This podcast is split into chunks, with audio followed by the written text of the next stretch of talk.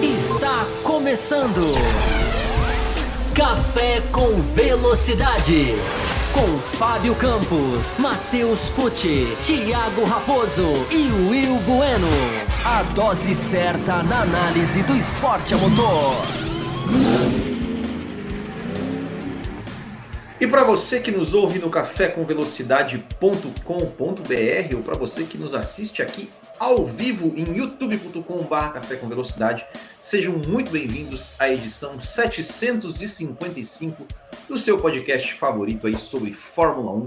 E a gente vai falar um pouquinho das expectativas do GP de Imola, GP de, da Emília Romana que vai acontecer aí no próximo final de semana. Vamos falar de Ferrari, vamos falar de Red Bull, vamos falar também até de Mercedes e, claro, vamos ler aí as mensagens que vocês nos deixaram aqui durante a semana. Como vocês já, já perceberam, hoje Thiago Raposo não está presente, assim como o Matheus Pucci, ambos aí foram acometidos aí por, por um, um, problema de problemas de saúde aí que tem a ver com inverno, verão, nesse tempo maluco em todo o Brasil. Mas cá estamos nós, eu e Fábio Campos aqui para tentar aí conversar um pouquinho com vocês, é, levar as informações aí que sempre trazemos aqui no Café com Velocidade. Então já quero dar boas-vindas aqui ao meu parceiro de hoje, Fábio Campos. Seja muito bem-vindo e já vou começar perguntando aí para você o seguinte: é, GP de Imola, Emília România,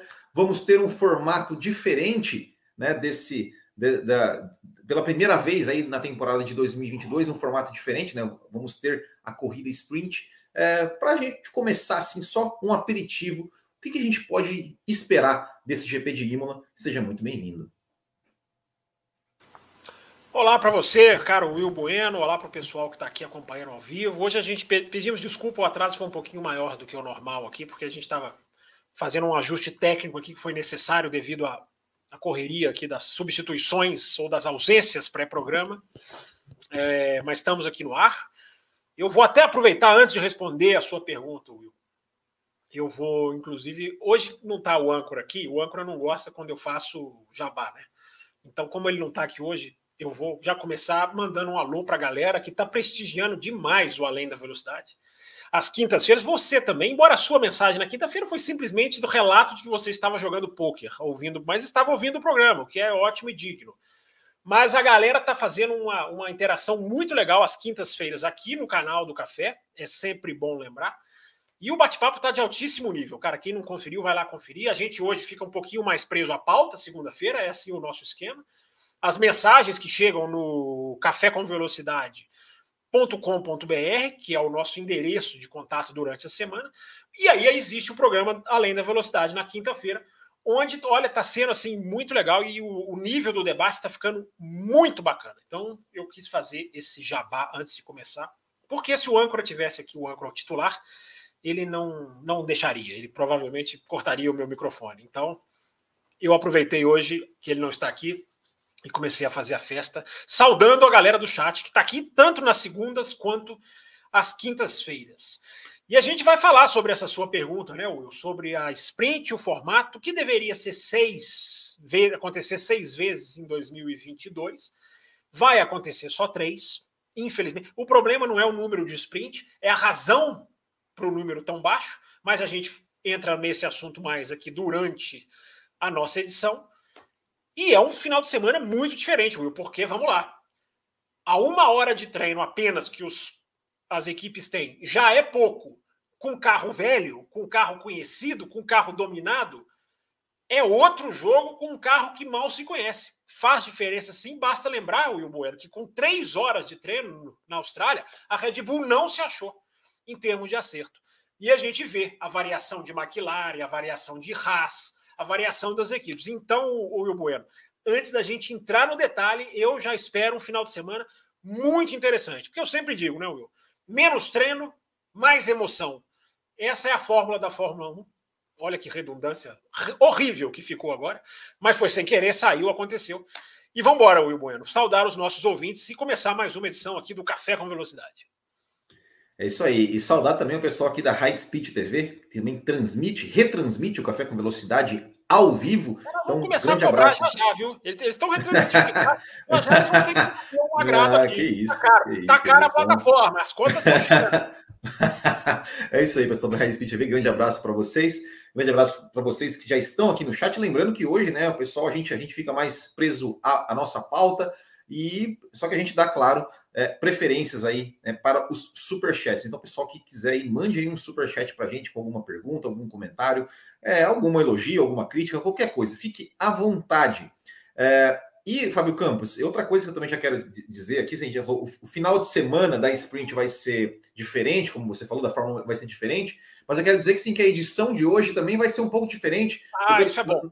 Porque nós temos, nós temos muitas mensagens, Fábio Campos, e por incrível que pareça, a gente não tem nenhuma mensagem relacionada a Imola. É não tudo é perguntas, é tudo perguntas assim, é, é perguntas de assuntos diversos. Mais, Austra... sempre... mais Austrália do que Imola, é isso? Será? Não, pior que não. Nem, nem, nenhuma, é, é, são perguntas mesmo assim é, é de vários assuntos não, é, filo, filosóficos. Exatamente, exatamente. Não vai ser muito legal. A gente vai deixar aí o pessoal que mandou as mensagens mais para o final do programa. Né? Lembrando que você pode mandar mensagem lá no site do Café com Velocidade, é só lá cafécomvelocidade.com.br e deixa sua mensagem lá que a gente lê aqui é, nos programas de segunda. Caso alguém, a gente não consiga ler no programa de segunda, a gente, o Fábio Campos ali responde né, as que restarem lá no Além da Velocidade. Fábio Campos, quero começar. Bom, é, é, falando, né? A gente está falando um pouquinho aqui de, de, de IMO, desse formato diferente e tudo mais, né? A gente ouviu nas duas primeiras corridas, Fábio Campos, muita, muita conversa indo, olha, porque é, as equipes agora vão esperar chegar, na, na, vão, vão, vão para IMO, na temporada europeia, vão voltar para suas bases, vão poder mexer nas atualizações do carro. A Ferrari testou né, um assoalho é, ali no treino livre de sexta-feira, é, ali na, na, na, Austrália, no carro do Leclerc. Ali o, o, o como que é? Claudio Albertini, que é o cara da, dos chassis da Ferrari, né, ele falou que era não, era só mesmo um teste para a gente ver, né, é, é, coletar dados para ver, é, é, é, bater ali com, nosso, com nosso, nossos dados do turno de vento, para a gente fazer um teste e tudo mais. Se fala muito, se falou muito em atualizações para a Imola. É, só que, como é que você vai trazer uma coisa, uma, uma, uma atualização uh, de um carro, uma peça nova, sendo que você vai ter apenas um, uma hora, uma hora para você testar isso em pista. Como é que as equipes vão resolver este quebra-cabeça? É, e se você tem alguma informação, alguma coisa de alguma equipe que vai realmente trazer alguma, alguma novidade aí em, em termos de, de atualizações aí para os seus carros já para esse GP de Imola? É, vamos lá, Will, vamos lá, vamos começar, porque tem coisas, acho que interessantes para a gente refletir. Essa é a proposta do café. Quem está chegando, seja bem-vindo. Quem está conhecendo o café, tivemos mais de 7 mil acessos na edição passada. Edição pós-corrida normalmente é mais, né, é mais procurada, mas esperamos manter aí um número perto disso nessa semana. E a gente está sempre aqui buscando refletir. Né? É... Inclusive, Will, eu vou colocar um gráfico aqui, só para deixar isso, eu ia falar isso na abertura eu vou colocar um gráfico aqui, eu vou subir aqui um dois gráficos até, sobre a troca de posição, a sessão de posição do Russell para o Pérez na Austrália. Um gráfico que indica, gráfico nenhum prova nada, né? Gráficos são referências, mas que indica que não era necessário para o Russell fazer o que fez. A gente debateu aqui do ponto de vista esportivo semana passada, esporte versus resultado. Hoje nós nem precisamos, podemos, é sempre um prazer fazer isso, mas nem precisamos fazer. Vamos com dados técnicos analisar essa questão. Mais lá para frente no programa, não perca você que está aí no chat, você que está começando a ouvir agora, você que já está pegando o programa pós-live, que já pega aqui a barra de reprodução do YouTube segmentada por tema, bonitinho, tudo mastigadinho. Fique ligado que a gente vai entrar nesse assunto. E por isso, Will, eu acho que a gente tem várias reflexões interessantes sobre essa questão que você está colocando, sobre essa questão das atualizações, né? Eu acho que a gente, eu acho que a gente tá, tá, na hora, assim, quando eu digo a gente, eu digo toda, todo mundo que acompanha a Fórmula 1, a analisar atualizações de uma maneira um pouquinho diferente, não muito. Não é para guardar na gaveta como no ano passado, quando atualizações eram coisas bem bem pontuais, pequenas, porque o carro era praticamente todo é, congelado, não se podia mexer muito. É, ainda assim, Existiram algumas. Nesse ano, eu acho que a tendência, a partir de agora, é que a gente tenha outros tipos de, de uh, upgrades, para usar a expressão feia em inglês. Né? atualização é mais bonito. Por quê? Vamos lá. É, olha, olha a tendência que a gente está tendo como os pilotos e equipes, melhor dizendo, estão aprendendo sobre esse carro, é muito perigoso você já jogar uma atualização de um carro que você ainda não sabe a direção. Lembra da Rosa dos Ventos, que o Will adora, que é a nossa referência aqui. Para quem não sabe, a gente fez uma referência, brincadeira, às direções das Rosas dos Ventos, meio que uma analogia com a Fórmula 1. Né? Um carro foi para um lado com uma filosofia, outro foi para outro, um para o norte, um para o sul, um para o leste, e aí essa, essas, esses projetos vão convergindo ao longo do tempo. Mas ainda não. Ainda estão descobrindo quem errou, quem não errou, quem vai ter que jogar tudo fora. Até a Mercedes, que é o primeiro que vem à cabeça, não chegou lá ainda no ponto de dizer que esse carro é um erro. Vai caminhando para isso. Mas ainda é cedo até para até bater esse martelo. Então, Will, é difícil você jogar atualização num carro que você ainda não entendeu completamente. Né? E isso vai fazer parte desse começo de 2022. Eu acho importante as pessoas terem essa ideia. Né? Isso vai fazer parte agora dessa nova realidade. Então, a atualização agora, e é uma coisa que eu vou falar aqui, que todo mundo basicamente já sabe, a atualização agora tem que ser cirúrgica. Não tem mais aquele esquema de faz 200 asas. Claro que eu estou exagerando, mas faz lá seis asas diferentes, aí já não é exagero. Faz seis tipos de nariz, bico diferente, asa dianteira, coloca, testa, se não der, volta, devolve. Não pode mais acontecer isso, porque agora existe uma limitação não só de orçamento, essa eu tenho cada vez mais aquela pulguinha atrás da orelha, já dividi isso com os nossos ouvintes, mas atualização de túnel de vento, essa a, a, a, a, limitação, melhor dizendo, de túnel de vento, essa é uma, essa é uma realidade mais monitorável, mais comprovável. Então, Will, a gente vai chegar no final de semana em que o cara, os, os, os, as equipes só têm uma hora, aí você vai jogar uma atualização que você ainda vai ter que aprender sobre ela, e você só tem uma hora de pista, e depois é parque fechado, tem o segundo treino livre no sábado, que eu acho que nem precisava existir, ou deveria ser um treino muito específico para jovens pilotos. Tira os pilotos titulares, porque ali o carro já está em parque fechado, cara. Nem ajuste para corrida. Você pode mexer ajuste de asa, mas é um treino inteiro, é muito grande para você fazer esse tipo de ajuste, é muito desnecessário. Você está queimando combustível numa Fórmula 1 que quer ser ecológica. Então, seu Will Bueno, é muito complexo. Normalmente, você citou bem, normalmente ali, está na Europa. A, a AlphaTauri leva a atualização para a pista de táxi, se ela quiser. De táxi, de tão perto que ela está. Não é brincadeira, não. De tão perto que ela está de Imola. Mas tem essa questão, Will. Jogar atualização num carro que você ainda não sabe a direção. Ferrari, cara, a Ferrari está fazendo, daqui a pouquinho eu posso entrar nesse assunto para não me estender demais. A Ferrari está trabalhando numa, numa filosofia de atualizações bem, bem pé atrás. Para responder a sua pergunta, que eu vi, a AlphaTauri parece que vai trazer várias, várias mudanças. Mas é uma equipe ali que está ali meio que chutando para todo lado, né? né Will? É é, é, eu acho que até vale, eu acho que até é válido, né? Uma AlphaTauri, Aston Martin, Williams, sim, enfim. Sim, no caso, por exemplo, de uma Haas, já nem tanto, né? Porque sim. já tem ali uma performance a zelar. Né? Apesar de que essa variação que eu estou dizendo, né? a Haas foi uma coisa na Austrália, outra, outra coisa completamente diferente no Bahrein. Aquilo que a gente falou aqui antes do campeonato começar, de que esse ano a chance de variação pista para pista, eu vou te dar um exemplo, Wilbo, era a McLaren. A McLaren, se você pegar a declaração, e você é um cara muito ligado nas declarações pós-corrida, se você vê as declarações dos pilotos da McLaren, principalmente do Norris, é muito assim, foi a pista. Claro que não dá para você cravar só foi a Austrália que melhorou a McLaren. Tem ali um conhecimento, os caras mexeram no freio, um ajustezinho aqui. Mas a chance de ter sido a pista, quando o próprio piloto fala isso, que tem toda aquela obrigação com as assessorias de imprensa, né, de jogar para cima, de jogar pro, jogar a, o moral, jogar a declaração, jogar a imagem da equipe sempre o mais bonitinha possível. Quando o próprio piloto fala isso, é sinal de que pode ter sido sim muito da pista. Eu acredito que foi muito da pista. É, então, Will Bueno, eu acho que essa questão de atualizações não vão ser a tônica do final de semana. Pode ter uma coisinha aqui, outra ali. Você citou o difusor da Ferrari. Foi aquilo ali mesmo, foi um teste. E os caras testam e depois voltam para a fábrica para aprender. Entendeu? Então, assim, Will, não sei se você ainda quer falar alguma coisa sobre esse assunto. A gente tem várias coisas diferentes de 2022 que a gente pode pontuar é, nessa questão de atualização.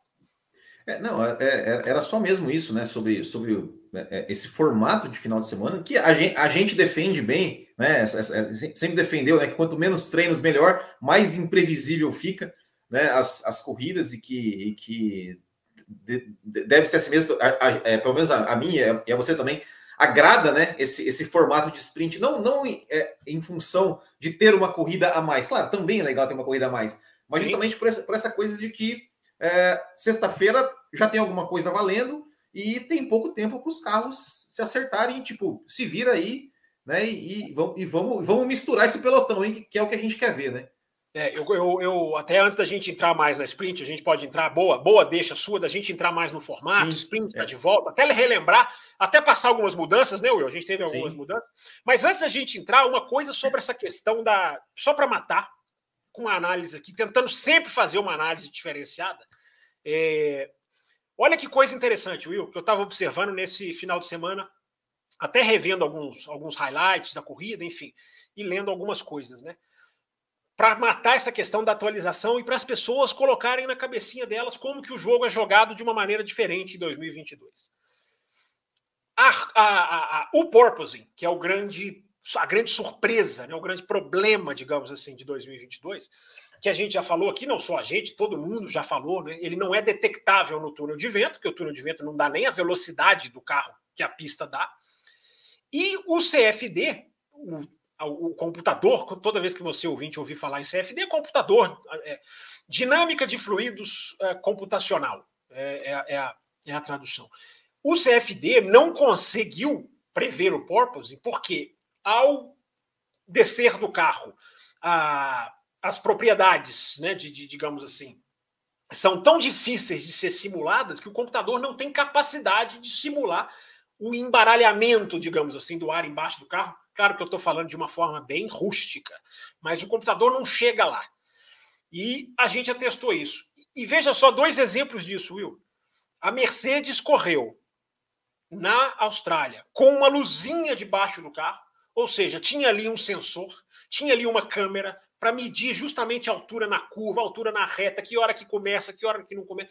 O que para mim é uma confissão. Falei sobre isso no Além da Velocidade. O que para mim é uma confissão, entre aspas, de que os computadores não são suficientes neste momento. Daqui a um mês pode ser, daqui a uma semana pode ser. A gente está falando de Fórmula 1. Mas para um carro, gente, fazer uma corrida no domingo, onde sugar o peso é o nome do jogo, o cara vai correr ali com uma luz, com uma câmera, com mais peso, tudo bem, são poucos quilos, mas Fórmula 1 não tolera poucos quilos. Fórmula 1 é sugar o máximo. E o a equipe para correr assim, gente, é porque ela está usando a corrida de teste. E por que, que ela está usando a corrida de teste? Porque ela precisa. Porque o computador não está dando conta do ah. recado nesse momento, o que eu acho McLaren, ótimo. né? Falou, falou, falou isso na. na... Foi, foi, foi no Bahrein ou foi na Arábia Saudita que, que, que, os pilotos da McLaren saíram, o Ricardo, o próprio Ricardo, falando assim: olha, a gente usou aqui para ter quilometragem, para é fazer teste, para fazer teste ah, no, carro, Bahrein, porque, no Bahrein, no Bahrein, no Bahrein. Né? Sim. Porque, é. enfim. E o outro exemplo, Will, é uma frase do Verstappen, que ele falou uma coisa interessante. Ele estava respondendo, isso foi ali na pista mesmo, na Austrália, depois da corrida, não sei se você viu, ele falou: Olha, eu vou, acabando as corridas, eu vou para o simulador, faço ajustes no simulador e esse ajuste não está necessariamente sendo, sendo efetivo na corrida. Então, essa frase do Verstappen, eu acho muito emblemática nisso que a gente está falando, que a gente começou a falar. Ou seja, gente, o simulador não está resolvendo o problema como sempre resolveu na Fórmula 1. E daqui a pouquinho vai acabar resolvendo, porque a, o avanço da tecnologia é imparável. Mas é interessante nesse momento. Está todo mundo, eu não vou dizer perdido, porque perdido é uma palavra muito forte. Mas está todo mundo inseguro, Will Bueno, do que o computador leva para a pista. Veja bem, Will, como que a Mercedes, com toda a categoria da Mercedes, tem três corridas e o porpoising só piora? Parece até que piora. É, é o computador não está funcionando. A Mercedes tem talento, tem cabeças. Mercedes vai solucionar em algum momento, todo mundo espera. Não sabemos quando e não sabemos se será suficiente. Mas olha como não, não evolui, não se corrige um problema como se corrige antes. Então, isso é muito interessante para a gente observar, Will. A Fórmula 1 está meio digamos assim, numa, num modo meio analógico, não tão digital, de resolução de problemas, e isso é, é interessante, é diferente e é um desafio, né? Com certeza, né? É, é, o, exemplo da Mercedes, claro, é, o, é, o, é, é a classificação lá do, do, da Arábia Saudita, né? Que os dois pilotos foram com configurações totalmente diferentes. Sim, ah, e, o, e o Hamilton né, ficou no Q1, né? É verdade, bem lembrado. Bem lembrado. Então, olha como a coisa está muito mais tentativa e erro. Isso é legal, cara. A Fórmula 1 meio que deu uns passos para trás nisso e é legal, porque vai, vai aguçando a competência, né? Vai fazendo, o cara tem que pensar. Não é mais aquilo de paga, joga 500 mil a mais, resolve o problema, vira à noite, mexe no turno, 24 horas de turno de vento. Não tem isso mais, né, Will? Então, isso é legal. É, são as regras deixando o espetáculo mais pontinho de interrogação para a gente. Exatamente. E você, a gente estava comentando agora, né, sobre, sobre é, o final de semana, a pista. É, e aí, Fábio Campos? Imola é uma pista historicamente conhecida por ser difícil de ultrapassar. A gente vai ter uma corrida, uma, uma mini corrida, né? De, de, de, não sei quantas voltas vão ser, mas enfim, é. é, é boa 30... pergunta, boa pergunta. Não sei quantas voltas serão. Deve também. ser 18 voltas, né? Acho que é 61 voltas, né? O Imola, se eu não me engano. 30% não, deve ser 18. Deve ser 18. Não me lembro do número de voltas em Imola. Deve ser, enfim. É, deve ser 18, 18, 19 voltas aí no é máximo. É 100 quilômetros, né? É 100 quilômetros, né? Então, é, é um terço, né? Então, é, deve ser aí 18, 19 voltas. Imagino que, imagino que seja isso. Eu vou pegar é. aqui, eu vou pegar aqui Imola do ano passado. Quanto foi? Uhum. Quanto foi o, a, quanto, qual foi o número de votos? Mas vai, pode, pode continuar. E, bom, e, e, você fala, 63 votos. Tem alguém? O Michael Nicholas está tá falando aqui no, no, no, chat, né? Então deve ser, deve ser umas, deve ser realmente umas 19 voltas aí de corrida sprint, 18, 19 voltas. É, você falou uma, você falou uma coisa interessante das mudanças né, da sprint, né? Então para quem não, para quem não está não tá sabendo, primeira coisa, uma coisa que, né, que o pole position não vai ser mais, não vai ser mais o vencedor da sprint não será mais o pole position, será quem fizer o, o, o tempo mais rápido na, na qualificação de sexta, né? Então que pra, justíssimo, já, é, acho que já é uma correção histórica, já é uma, né? Já é uma correção histórica. Agora é, claro minha que... dúvida é o seguinte, Will, deixa é. eu perguntar para você, você que é muito ligado na história da Fórmula 1. As poles do ano passado serão corrigidas? Deveriam, não. né? Não serão? Não, não serão, retroativamente. Deveriam, não. né? Deveriam ser, é, eu acho. É, também, também deveriam, mas, mas acho que acho que dificilmente eles vão, vão voltar alguma coisa né, retroativamente, né? Acho, acho muito difícil. Uh, se, se não, não anular uma vitória que foi claramente por trapaça, não vão anular uma pole position, né? Não, mas, tem uma, coisa, mas tem uma coisa, o que assim, estatística também é uma coisa muito própria, né? Há estatísticos é. que consideram uma coisa e há estatísticos é. que consideram outra, né? Não é uma coisa Exatamente. que a Fórmula 1 simplesmente manda, né? É uma coisa Exatamente. muito de onde você pega a informação. Exatamente, mas é, então, então tem, tem essa, essa, essa mudança. E a mudança na pontuação, né? Agora, em vez de três pilotos pontuando, serão oito pilotos pontuando né, começando com, com oito pontos para o primeiro e vai diminuindo ponto a ponto. O que, que você achou dessa mudança aí? Comenta aí você ah, aqui. Ah, eu achei. Você que, eu... Adora, você que adora falar de pontuação, de regras de pontuação, você fala aí agora dessa pontuação. Não, eu achei, eu achei, eu, eu gostei. Eu acho que, que se é para ter uma corrida, se é para ter uma corrida, uh, tem que valer, tem que valer alguma coisa, né? É, é apenas, apenas uma posição de largada Uh, eu acho que não era, digamos, estímulo suficiente para aqueles pilotos de meio de pilotão ali. Ah, vou largar em sétimo, vou me arriscar aqui para largar, para em vez de largar em oitavo, largar em sétimo. Não, agora o cara vai, de repente, se arriscar, tentar uma, uma, uma ultrapassagem, tentar uma manobra, tentar brigar ali por uma por um ponto, por um ponto a mais. Eu acho que eu acho que é válido, eu acho que é válido. Eu acho que é tu, tudo que for que for é, adicionado aí para estimular né, a competição, né, no, no, sentido assim, ó, o cara o cara, é, uma ultrapassagem ali é um ponto a mais, e um ponto a mais faz diferença, faz diferença para o piloto na tabela, faz diferença para a equipe em termos de tabela, em, ter, em termos financeiros. Então me agradou, me agradou. Não sei se, se, se te agradou também essa, essa questão. Eu acho que é, é, é, é claro que é, oito, dando, dando-se oito pontos para um vencedor, isso pode. Né, teremos aí 32 pontos na corrida sprint, né? É mais do que uma do que uma do que uma, uma vitória de uma em uma corrida normal, vamos dizer assim, né? Uh, mas enfim, Pô, peraí, agradou, me agradou. 32 você está falando distribuído. Três, três, é, três, né? Três, três sprint vezes oito são 32 pontos, né? Por, por, Né, que, ah, que, tá. Três pontos. Ah, entendi. entendi. Que um piloto. No total. Não, do, não, 3 não. São, não 324. Não. Mas, exatamente, exatamente. 24, o que eu ia dizer. Perdão, perdão. Você, você ouvinte, nos perdoe. Nós 3, somos péssimos para fazer conta, nós somos muito mais comunicação do que matemática, do que ciências exatas. Inclusive, o seu Will Bueno disse 18, mas se o número de voltas é 63, como, como o Mikael matou bem aqui no chat, um terço de 63 é 21, seu Will Bueno. Então não é 18. Não, mas é 33, né, por cento, né? Né? Ah, 33%, vamos lá. né? Deve ser, é, 33 né? de 63 não é 20. É, não sei. É, deve ser. Eu também posso estar falando deve besteira, ser. eu não é, deve ser. Enfim, enfim, deve ser, é isso aí. É, mas então, mas são, são, são, são, são 24 são 24 pontos, né? Não, não 32, perdão. É, é, mas, mas enfim, mas mesmo assim são. Já é, vai é, fazer diferença, né, Will? Já vai fazer bastante diferença. Só fazer um parênteses antes de você passar mais mudanças. É... O Verstappen, por exemplo, Vamos pegar o Verstappen. Ele já não pode ficar ali atrás, brincando, cruzando, cantarolando atrás do Leclerc, se ele estiver atrás do Leclerc. Ir para cima já é importante para ele. Então a sprint já cai numa situação para alguns pilotos que, que a pontuação já não é essa coisa. O Carlos Sainz. Vamos supor que o Carlos Sainz, que a gente vai discutir aqui no programa de hoje, uh, um pouquinho mais específico, de forma um pouquinho mais específica, né? O que está acontecendo na Ferrari, o que, que, pode acontecer na Ferrari, a gente vai falar sobre isso. Mas o Carlos Sainz está ali, está mais rápido, não, não necessariamente do que o Leclerc, do que um adversário na sua frente, ponto para ele já é muito importante. Então, essa mudança de 8, 8 é, é, é sequência, né? 8, Sim. 7, 6, 5, 4, 3, 2, 1. Né? Vai, tudo vai tudo na sequência até o oitavo. É, ela vai cair bem, eu acho que ela vai bater bem, porque ela já chega numa situação de campeonato que, para alguns, é, é, esse, esse salto do Leclerc já põe pressão para alguns pilotos na sprint, eu acredito. É, não, exatamente, exatamente. Eu acho, eu, eu, eu gostei, eu gostei, acho, acho interessante.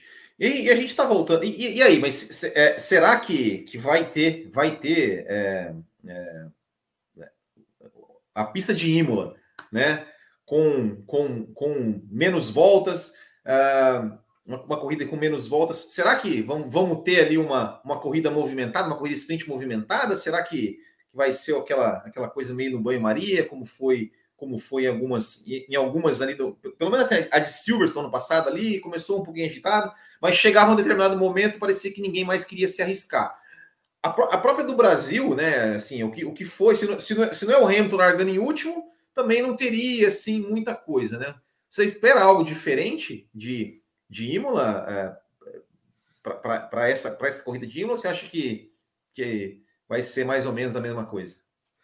É, vamos lá, eu acho que essa discussão é boa, até porque a gente bateu nela no ano passado, bateu em algumas teclas aqui no ano passado. E a gente tem muito ouvinte chegando, né? Muito, muito ouvinte que começou a gente começou a nos ouvir nessa virada de ano, enfim. E está chegando agora para conhecer o café. Eu acho que tem algumas coisas que é importante relembrar, né? Desde que as sprints foram lançadas. Primeiro, uma coisa que eu até coloquei lá no Twitter, sempre importante lembrar aqui o Twitter, né? Que vocês vocês não gostam de divulgar. Ah, o Will agora divulga também, ele agora tomou vergonha. Ele divulga aqui o Bootkin GP, que é o Twitter, é canal no YouTube dele, é Instagram. O, Twitter, o Will Bueno é muito mais multimídia do que eu. Eu, como sou um cara muito mais é, tosco, eu tô lá no Twitter e tá bom. Para mim é muito. É, e eu coloquei lá o um ano passado uma coisa que eu acho importante relembrar, né? O bom da sprint é que você está vendo mais de 50% do tempo de pista em ação competitiva. Isso é uma coisa que não existe na Fórmula 1 no seu formato normal. A maioria do tempo que você está vendo a Fórmula 1 andar, no formato normal, é treino que não vale nada, para falar o português bem claro. Com a sprint, não. Mais de 50% do tempo que você vê um carrinho na pista, ele está competindo com alguém, seja na competição direta, roda com roda no, no sábado e no domingo, seja no qualifying, porque o qualifying é uma sessão competitiva, ela vai definir a competição, a ordem da competição. Então isso, isso para mim já começa um detalhe, já é sempre um detalhe interessante. Eu sou a favor da sprint. Eu sou, sempre fui, desde a sua criação, desde o seu anúncio, e com mesmo com as necessidades de ajustes, que algumas foram feitas, como essa da pontuação, que estava claro, né? Só 3, 2, 1 era muito pouco. É, a gente falou aqui no ano passado, a sprint é uma extensão da corrida. E ela ela está sendo tratada um pouquinho mais. Ela chegou um pouco mais próxima disso com as mudanças que, que foram feitas. É, em todos os finais de semana, eu, isso é uma outra coisa que eu coloquei no Twitter também, e eu acho que tá. É, não é que eu previ, mas enfim, acho que acabou acontecendo. É a sprint não é a salvação da Fórmula 1, não era o ano passado, e esse ano a gente não sabe, porque a gente não vê o carro novo, o que, que ele é capaz, o que, que ele não é, é, porque não deixam com a asa aberta. Mas, desde que a sprint foi pintou como ideia, dava para se desenhar que a contribuição dela seria mais até para o domingo do que para o próprio sábado. Pelo que a gente já falou aqui na abertura do programa, a ausência de treinos, que já coloca uma variável bem variável, para usar mais uma vez uma redundância horrorosa. Hoje eu estou muito bem aqui das pernas. Se o Raposo então, tivesse aqui, ele diria várias variáveis. Várias variáveis, ficaria mais feio ainda. É, mas, Will, vamos lá, vamos recapitular. É bom refrescar a memória das pessoas. Como que a sprint tem ajudado o domingo? Em Silverstone, ajudou, porque o Hamilton, isso é declaração do Hamilton, tá, gente? Quem não viu, saiba que ele declarou isso que eu vou falar aqui agora. Que ele percebeu na sprint que não dava para ficar atrás do Verstappen na primeira volta, porque ali acabava as chances dele. Uh, e aí no domingo o que, que ele fez? Foi para o ataque. Eu não estou dizendo que a contribuição da sprint foi abatida, mas eu sempre gosto de lembrar as pessoas que têm memória curta. Antes da batida, Hamilton e Verstappen estavam travando um duelo sensacional. Sensacional. Que eu até também coloquei na época lá atrás no meu Twitter e falei: esqueçam o acidente um pouquinho. Olhem a briga. Olhem o que eles fizeram ali naquela reta Wellington Straight, que é aquela reta ali menor, antes deles chegarem para os boxes antigos, enfim, e, e baterem lá na Copse. Então, já contribuiu ali disso. O Hamilton falou: tenho que atacar. E foi para cima. Infelizmente, bateram. Itália. Daniel Ricardo, nós podemos falar com toda certeza, só ganhou por causa da sprint. Porque foi na largada da sprint que ele conseguiu se posicionar para estar tá ali e dar o pulo no domingo. Então, se não fosse a sprint, a chance da vitória do Ricardo podia acontecer, mas era muito menor. A sprint foi decisiva. E o Grande Prêmio do Brasil não precisa nem falar muito, o Will já meio que deu a pedra. O, o, maravilhoso final de semana de Lewis Hamilton só foi maravilhoso porque ele conseguiu dar metade dos passos para vencer a corrida na sprint. Até mais, né? Acho que ele ultrapassou 15 carros, enfim, não me lembro. Depois ele teve a punição, voltou mais um pouquinho, né, do sábado para o domingo. Mas a beleza, resumindo, a beleza do sábado para domingo, a beleza do Lewis Hamilton no sábado e no domingo foi em decorrência da sprint. Então eu coloco isso, gente, como uma sugestão a quem não gosta da sprint, que ela pode melhorar, que, enfim, ela tem que ter elementos de ação no sábado, sim, ultrapassagens. Claro que a gente quer que isso aconteça. Mas o impacto dela no domingo é muito positivo. Eu não vou nem falar na sexta-feira. Sexta-feira você tem um qualifying para assistir. Isso para mim é maravilhoso. Eu que assisto. É porque os meus, a maioria dos meus colegas, o Will não sei, não vou acusá-lo. Eu assisto, assisto tudo. Mas a maioria dos meus ao colegas. Vivo, ignoram, ao vivo. Ainda, ignoram viu? a sexta-feira. Ao vivo aí já é loucura sua, não precisa ao ser. Ao vivo, ao vivo. não precisa ser tão cedo. Mas as acompanhar sexta-feira é, é uma coisa que eu, claro, cada um tem o seu jeito, eu estou brincando aqui. Mas eu acho que é fundamental para você ver muita coisa, aprender, captar muita coisa, se informar de muita coisa. E a sexta-feira deixa de ser isso que eu acabei de falar. Ela passa a ter um objetivo, ela passa a ter uma, um motivo para você assistir. Então, Will Bueno, eu acho que a sprint tem esse, esse, esse acerto no, no domingo. Aquilo que eu já falei na abertura, de que sprint com esse carro vai ser mais aleatório ainda, vai ser mais, digamos, ponto de interrogação ainda, porque o carro é uma hora só de treino e o carro ainda é muito novidade para as equipes, ainda é, não tenho dúvida disso. Já falei da mudança de pontos para o Sainz para o Verstappen. E já lamentei, Will Bueno, a, as sprint caírem de 6 para 3. Poderiam até ter caído mesmo. A, a ideia era 6, poderiam ter sido 3 se tivesse uma questão de inviabilidade de regulamento, ou porque o motivo foi que as equipes. É, houve uma série de problemas, não deu certo, ou financeiro.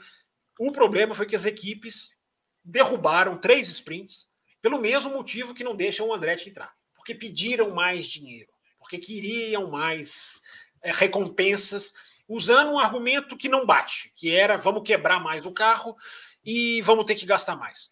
Nas sprints do ano passado, Will Bueno, só o Gasly bateu. De, de bater sério mesmo, de bater, uhum. de ter que de trocar peça na Itália. Você lembra que ele bate ali, Sim. depois vai reto na curva grande. Só, só. Os outros, o Pérez rodou, mas não bateu forte. É, ou seja, foi uma desculpa das equipes para quererem tirar mais dinheiro da Fórmula 1. E com isso, eu perdi, o Will perdeu, e o fã que gosta da sprint, tem muita gente que não gosta, mas o fã que gosta, ou que queria ver o formato ser desenvolvido, perdeu por mesquinharia, que a gente não pode nunca deixar de pôr o dedo na ferida. Mesquinharia de bastidores da Fórmula 1. Exatamente. E antes de passar para o próximo assunto, Fábio Campos, eu quero dar um recadinho aqui para quem quiser, né, nos apoiar. Quem quiser nos apoiar aqui, né, é só entrar lá em, boutique, em cafécomvelocidade.com. É porque ele tem o apoio dele lá, é, gente. Tá café, cafécomvelocidade.com.br, você vai lá, né, entra nos, nas três faixas de apoio, café com leite, café expresso, não, café com leite, cappuccino e extra forte. O Café Expresso é o quadro do Fábio Campos também. Né? Ou então no apoia.se barra café com velocidade. Está passando aqui embaixo, inclusive. Está é, passando aqui embaixo para quem está nos assistindo no YouTube. YouTube. E você, é, além de nos ajudar né, aqui no Café com Velocidade, enfim, a, a, a pagar a nossa estrutura, a pagar os nossos anúncios, a pagar uh, tudo que a gente usa né, para enfim, para manter né, o Café com Velocidade no ar, você também participa lá do nosso grupo exclusivo no WhatsApp. É, e um outro recado, né, Fábio Campos? Eu não sei aqui, né? Acho que. Só lembrando, eu rapidinho, não sei ah. se é isso que você vai dizer, que tem, você também pode participar como membro do YouTube, que está aqui Exatamente. na Está aqui na telinha também. Você tem as mesmas três faixas que o Will citou. E ali você tem um valor definido. Lá no Apoia-se você pode escolher forma de pagamento, você pode escolher, enfim, o valor que você pode, que é bom para você. Eu gosto de dizer que você, se você apoiar o café com um real por dia, você já está na faixa máxima de apoio do café, naquela que mais nos ajuda. Então, a gente agradece muito os nossos apoiadores que estão ajudando. Eu sempre digo, né, Will, para devolver para você. Apoie mídia independente que você curte. Não precisa ser o café, não. O botiquim, o café, o ressaca, qualquer um que você gosta, uma mídia que você confia, que você bota fé. O apoio, hoje em dia, é o que mantém essa mídia no ar, é o que mantém essa mídia funcionando. Então, é a gente sempre gosta de dar esse, esse toque, né, Will? Exatamente. Então, o que eu ia dizer é o seguinte, né? Não sei se aqui não sei, o Raposo tem alguma, alguma coisa especial, né? Porque o Raposo não está aqui, até agora não teve nenhum superchat aqui para a gente. Não é né? Eu, eu acho que não, estão, eu acho que não alguma... estão gostando. Não estão é. gostando é. do nosso programa. Eu nem vi é. likes ainda. Estamos com um é. número de, de, de ouvintes é. simultâneos aqui de cento e tanto. Eu não, eu não quero nem olhar o likes, que eu estou com medo. Hum. Mas se não teve nenhum superchat, ou ninguém quer participar da pauta, ou ninguém está é. gostando na nossa edição, né? É uma, é, uma pena, a gente vai ter vamos que, tentar melhorar. Que, vamos, vamos, tentar, tentar melhorar, melhorar até o final. Exatamente, exatamente. É, e aí, Fábio Campos, é o seguinte, né? Imola, casa da Ferrari. A Ferrari está nas alturas com o Charles Leclerc, líder do campeonato. É, eu quero lembrar que Imola, há 40 anos atrás, Fábio Campos, a Ferrari, a Ferrari também teve, estava lá, grande favorita, até porque 40 anos atrás, né, teve um probleminha lá com, com algumas, algumas equipes, só largou-se apenas 14 carros, então a Ferrari era né, o carro o carro favorito. Uh, e os dois pilotos Eu não sabia Ferrari, disso, hein? Eu não sabia disso, só largaram 14 só, carros. Só, ligar, só largaram 14, 14 carros. Hum. E os dois pilotos da Ferrari travaram um duelo espetacular nas últimas cinco, seis voltas, espetacular, vale a pena ver, Pironi e Villeneuve. Só que este duelo causou problemas, porque tinha sido dada uma ordem de equipe ali, né, quando o Villeneuve estava na frente, é, para manter-se as posições, aquela coisa bem de Ferrari, né? Só que o Pironi desobedeceu essa ordem, Uh, e os dois, como eu falei, travaram um duelo lindíssimo. Né? Então, então a, a, ali é a prova do que, que a gente ganha quando um piloto desobedece a ordem de equipe. Então, se você nunca assistiu essa corrida, assista, porque vale muito a pena ver, principalmente o final. Uh, Mas, Will, e aí, de... eu, tô, eu tô só para fazer um parênteses, eu tô absolutamente é, ciente, depois da Austrália, do número enorme de pessoas que não se importam em perder disputa, é, não exato. se importam em perder roda com roda, não se importam não se em perder é, é uma batalha entre equipes, não é nem jogo de equipe. É, é impressionante, é impressionante. Alguém até falou no chat aqui, não, é, não é mesquinharia, as equipes têm planejamento com antecedência. As prints estavam planejadas com antecedência. Se Exato. dobrar ao planejamento e se ter que se adaptar a ele, faz parte do jogo. Não sei quem foi que escreveu aqui. Não o derrubar o formato. E, e, e, e, ele falou, inclusive, que se a gente lesse a mensagem dele, ele ia mandar superchat. Ah, é? A gente leu duas. A gente leu duas, ó. Agora, agora, agora tem que mandar. Mas, é. enfim, Will, só para você uhum. continuar. É, não, tô, não é esse ouvinte que eu estou citando, não. Mas teve, teve, teve ouvinte que entrou lá no meu Twitter e perguntou se eu realmente sou fã de automobilismo, porque eu estava justamente pedindo disputa, ou seja, na cabeça do cidadão. Você reclamar em prol do esporte é sinal de que você não gosta de automobilismo. É, enfim, eu acho que o sistema educacional brasileiro É impressionante como falhou em alguns aspectos, uhum. é, mas com exceções, porque a maioria dos nossos ouvintes são muito é, atentos e inteligentes, até para discordar, mas de vez em quando esbarram em um. Teve um que passou aqui, Will, já vou devolver para você. Teve um que passou aqui na live do Além da Velocidade, não ao vivo, mas depois chegou, dizendo que eu não tinha moral para defender o esporte, Will Bueno, porque eu não critiquei as manobras do Verstappen no ano passado. Olha para você ver o raciocínio do cidadão. Você não pode criticar a ordem da Mercedes porque você não criticou as manobras do Verstappen. Olha a linha de raciocínio que pinta. Então, eu, para você continuar, eu estou absolutamente é, é, é, certo. Eu, eu, eu tenho um pensamento, Will, que é o seguinte: veio para mim nesse final de semana. Existe o fã de Fórmula 1. Eu não vou ficar aqui disputando quem é mais fã, quem gosta mais, eu detesto esse tipo de acusação. Mas uma coisa eu acho que dá para constatar: existe o fã de Fórmula 1 e existe o fã de corridas de Fórmula 1.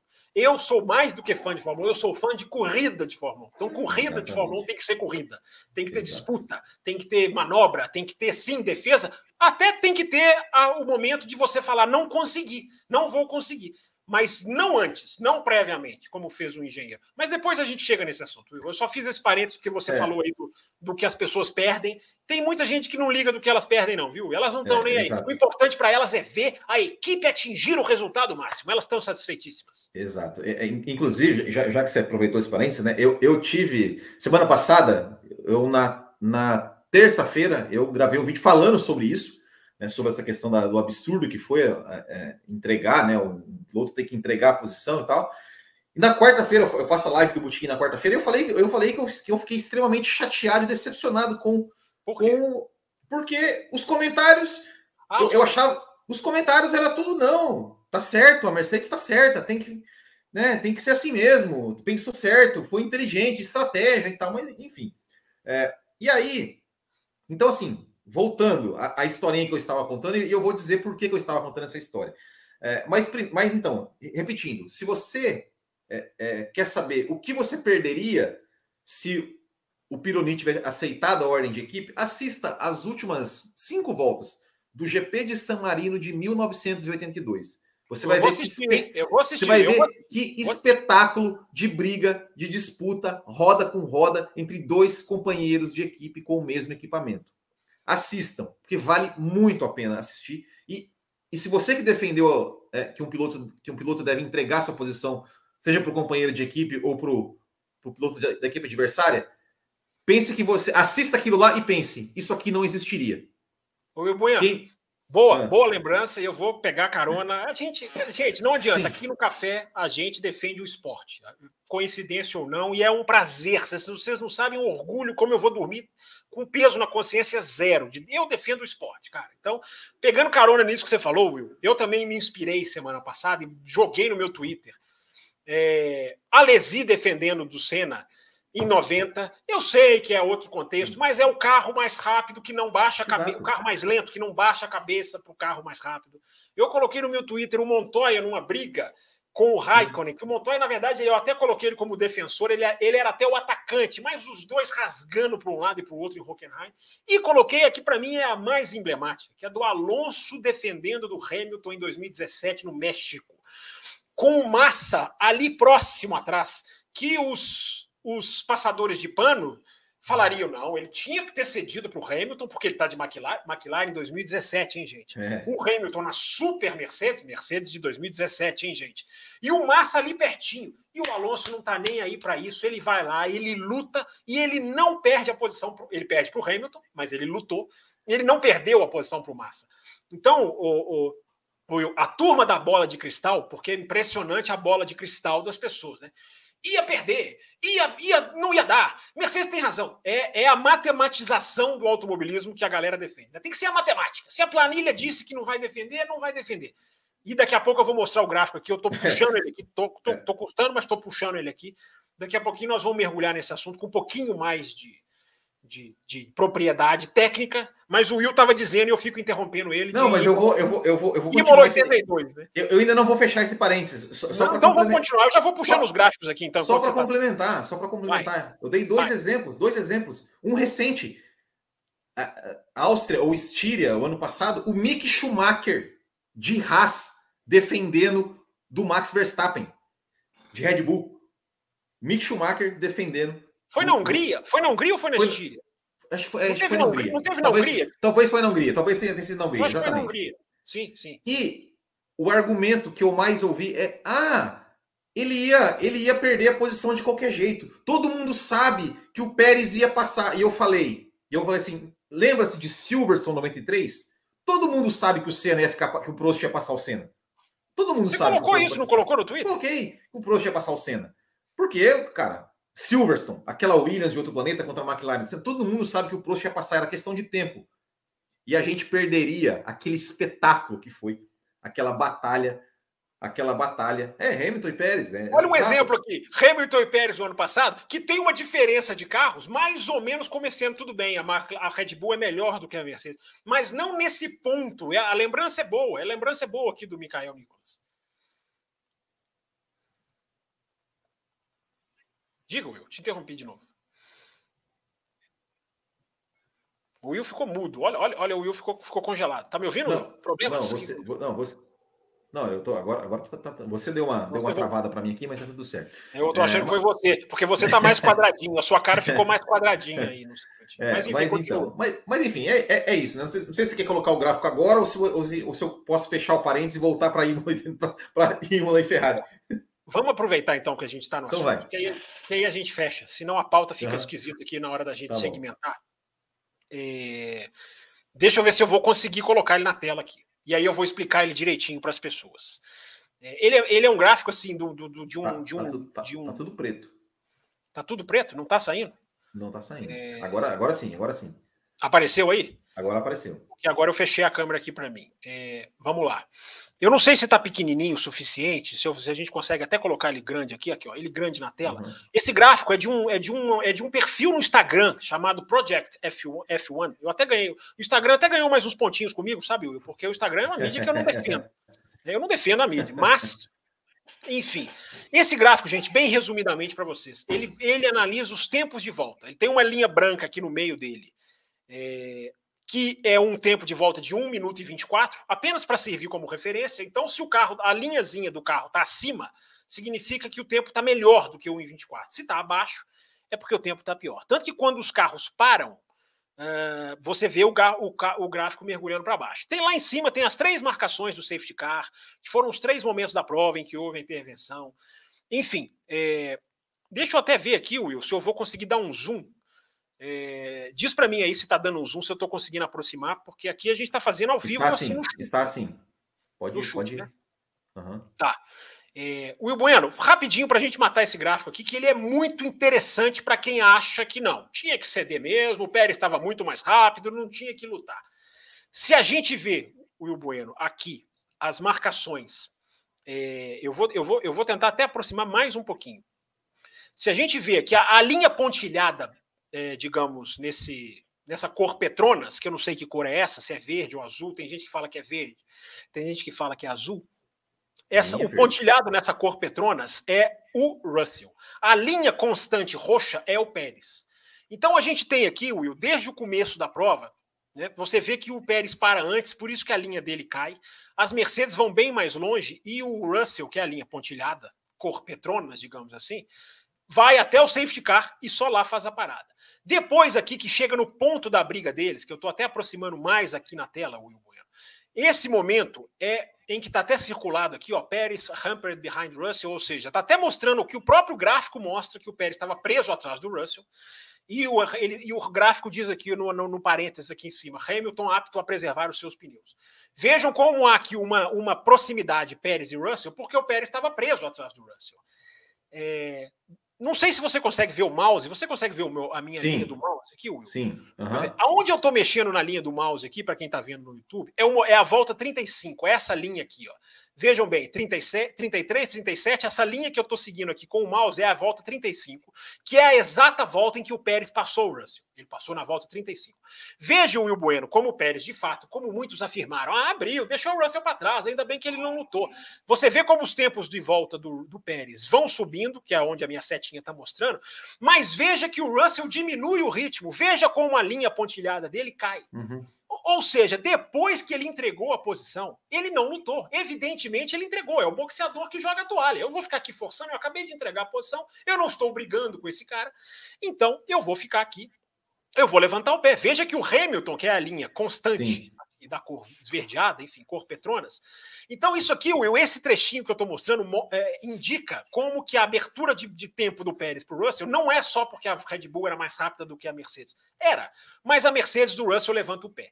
E aí, Will, para a parte fatal, que também o gráfico sem querer, acho que o objetivo do gráfico não era necessariamente apenas a briga, mas acaba. Veja como o gráfico mostra, Will. Mercedes Pace similar to Paris, ou seja, o ritmo das Mercedes do final, desde o depois do safety car até o final da prova, não é tão diferente assim. Você vê que o Pérez vai numa linha ascendente, as duas Mercedes vão mais ou menos.